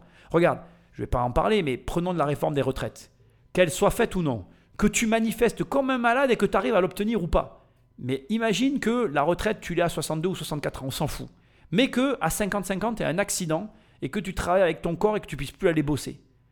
tu, tu comprends qu'il y a quand même un problème. Et si tu as besoin d'argent, tu fais comment? Donc moi, ce que j'essaye de te montrer, ce que j'essaye de te dire, c'est que de toute façon, le contexte est en ta défaveur. Et que tu sois d'accord ou non avec mes propos, tu as tout intérêt à ne pas prendre le reportage sous l'angle sous lequel il a été pris, mais plutôt à le prendre sous l'angle que moi je te propose, c'est-à-dire que d'abord, avant de faire carrière dans, dans, un, dans, une grande entreprise, avant de faire comme tous ces gens qui ont témoigné dans ce reportage, et euh, avant d'être dégoûté de je ne sais quoi, commence par te construire. Commence par construire tes finances. Commence par construire tes revenus et ta position dans la société. Et tu verras que les choix que tu vas prendre dans ta vie, y compris ta vie professionnelle, ne seront pas les mêmes si tu n'as pas besoin de l'argent qu'on te donne en travaillant que si tu en as besoin. Et tu vas pas répondre de la même manière à ton chef si euh, le salaire qu'il te donne, eh ben, tu en as besoin que si tu n'en as pas besoin. Et du coup, tu feras pas les mêmes choses. Moi, euh, je n'ai pas de honte à le dire, dans le boulot que j'ai fait, quand on me demandait de faire un truc qui me plaisait pas, je disais non. Eh bien, je sais que j'aurais pas dû dire ça, mais je m'en fichais en fait. Puisque, moi, comme je leur disais, mais licenciez-moi. J'amenais une autre valeur sur d'autres sujets qui les intéressaient tout autant, et ils voyaient bien qu'on avait une relation d'égal à égal et que j'en ai rien à foutre. Et le jour où ça s'est terminé, j'ai posé madame. T'as toute l'histoire dans mon livre. Bref, ce que j'essaye de te dire, c'est que construis-toi de manière à être indépendant. L'indépendance n'a pas de prix. C'est ça qui te donnera la liberté. Et la liberté, crois-moi, ce sentiment de liberté, de pouvoir faire ce qu'on veut, quand on veut, comme on veut, c'est le kiff suprême. Maintenant, je vais terminer avec le dernier passage qui est un peu what the fuck sur le coup des mimes dans les rues et euh, des gens un peu farfelus qui peuvent finir. Et puis, ça, ça, aura été un investissement gagnant. C'est très bizarre dans la bouche d'un mec qui a critiqué le capitalisme. Mais je veux quand même que tu l'entendes. Je sais que, je sais pas si tu sais, mais euh, il y a une théorie qui circule. Bon, voilà. On a un hémisphère gauche et un hémisphère droit. L'hémisphère de la créativité et euh, l'hémisphère euh, de la, de la, comment dire, de la rigidité, tu vois, de, voilà. Et en gros, l'école fait travailler l'hémisphère droit, elle fait travailler les hémisphères plutôt rigides, plutôt carrés, je rentre dans les cases, etc. Et l'hémisphère gauche, c'est la créativité. Alors c'est peut-être l'inverse, je me trompe un peu, mais en gros, on a deux manières de faire. Donc il y a les créatifs et puis il y a les gens qui ont tendance à suivre le mouvement. Et Internet, pour moi, a rebattu les cartes. Pour moi, aujourd'hui, on vit dans un monde où les, farfelus, les créatifs, les gens bizarres peuvent et ont l'opportunité de gagner plus d'argent que tous les gens qui suivent le mouvement.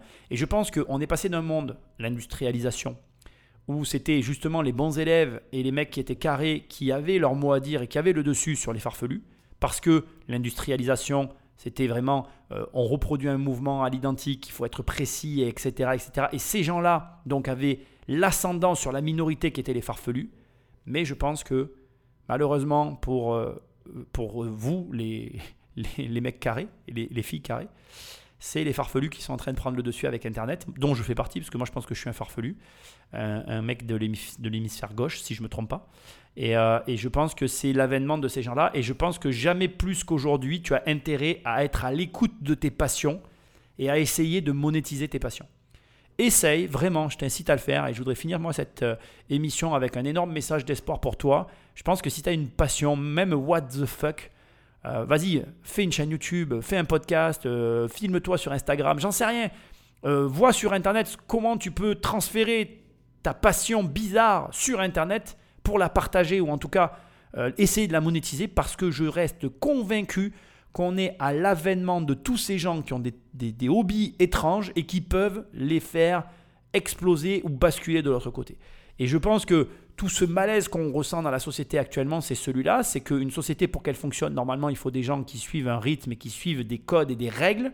Or, cette société, elle est en train de, se faire, euh, comment je vais dire, ben, euh, dévorer, c'est pas le terme, mais elle est en train de, de, de, voir des entreprises dont les dirigeants qui sont à la tête sont des personnes d'un petit peu farfelues qui sont en train de prendre l'ascendant sur tout le système en lui-même. Et je pense que c'est très déstabilisant pour nous tous autant que nous sommes en fait. Et qu'aujourd'hui, les règles nécessaires euh, pour qu'on s'adapte et que la situation dans laquelle on se trouve devienne acceptable sont plus les mêmes que celles que nos parents nous dictaient. On est quand même dans un monde où aujourd'hui ton gamin, s'il a entre 14 et 18 ans, il peut t'apprendre à utiliser TikTok et à faire des millions de vues, alors que ton père, qui a peut-être 80 euh, euh, ou 70 ans, lui ne sait même pas ce que c'est TikTok. Ce qui veut dire que les jeunes savent des choses qui rapportent de l'argent que les vieux ne savent pas. Alors que les générations avant nous, nous c'était comment? On allait voir nos parents pour qu'ils nous donnent des conseils qui étaient des conseils sages et avisés parce qu'ils avaient une expérience de la vie qui était adaptable et valable dans le monde encore dans lequel on vivait. Et aujourd'hui, c'est tellement en train de s'inverser, tout ça, qu'on ne comprend pas. Quand tu vois les salaires des influenceurs, il y a beaucoup de gens qui ne comprennent pas ce qui est en train de se passer parce que ces jeunes savent des choses qu'on ignore et que notre mentalité, encore une fois, comme on l'aura vu dans cette émission, nous empêche d'accepter que peut-être ton gamin qui joue dans sa chambre, bah, il a des trucs à t'apprendre pour, pour gagner des millions et que toi là, tu vas galérer tous les jours dans un boulot que tu détestes et qu'en plus, bah, tu gagnes pas des millions. quoi. Et ça, c'est hyper dur. Et je te, et je te soutiens à 200% parce que je, je sais très bien que le switch, il est redoutable à faire et encore plus dur à accepter. Et que même quand tu l'as fait, il y a encore des travers de l'ancien système qui restent euh, gravés dans ton esprit. quoi. Donc courage, parce qu'il en faut. Euh, garde l'œil et l'esprit ouvert, mais plus l'esprit que l'œil. Sois à l'écoute. Moi, je pense qu'on peut changer, on peut s'adapter. Je pense pas du tout qu'on vit dans un monde euh, négatif ou qu'il faille le voir sous l'angle catastrophique des changements et des machines qui vont nous remplacer. Je pense que on est exactement au même moment historique que l'avènement de l'automobile en son temps, c'est-à-dire que ce qui est en train d'arriver va générer plus d'emplois pour l'humanité que, ce que, que ce que ça va en détruire, parce que je pense qu'effectivement l'automatisation et Internet va détruire des emplois, mais que l'automatisation va aussi euh, créer plus d'emplois encore que ce que ça en aura détruit au final. Donc je pense que moi je vois là tout ça que positivement, parce que comme toujours la vie tu peux l'avoir positivement ou négativement, et je t'encourage à la voir positivement, parce que ça c'est très très important, on n'en a pas parlé, mais euh, le fait de voir les choses positivement, c'est ce qui va te permettre d'avancer. Donc, euh, tu as le choix en fait. Hein. Les choses, même les choses négatives, tu peux les voir positivement. Quelqu'un de positif, c'est ça, c'est quelqu'un qui décide simplement de tout voir positivement. Donc moi, je te le dis, si tu veux t'en sortir, commence par prendre cette décision. Et si tu prends cette simple décision, tu verras, tout va bien aller. tu sais, avec moi, tout est facile de toute façon. Bref, laisse-moi des étoiles et un commentaire là où tu écoutes ce podcast. Va sur immobiliercompagnie.com dans l'onglet formation pour mes formations si tu veux qu'on travaille ensemble. Dans l'onglet livres si tu veux lire mes livres. Like, partage. Et puis, euh, moi, je te dis à très bientôt dans une prochaine émission. Salut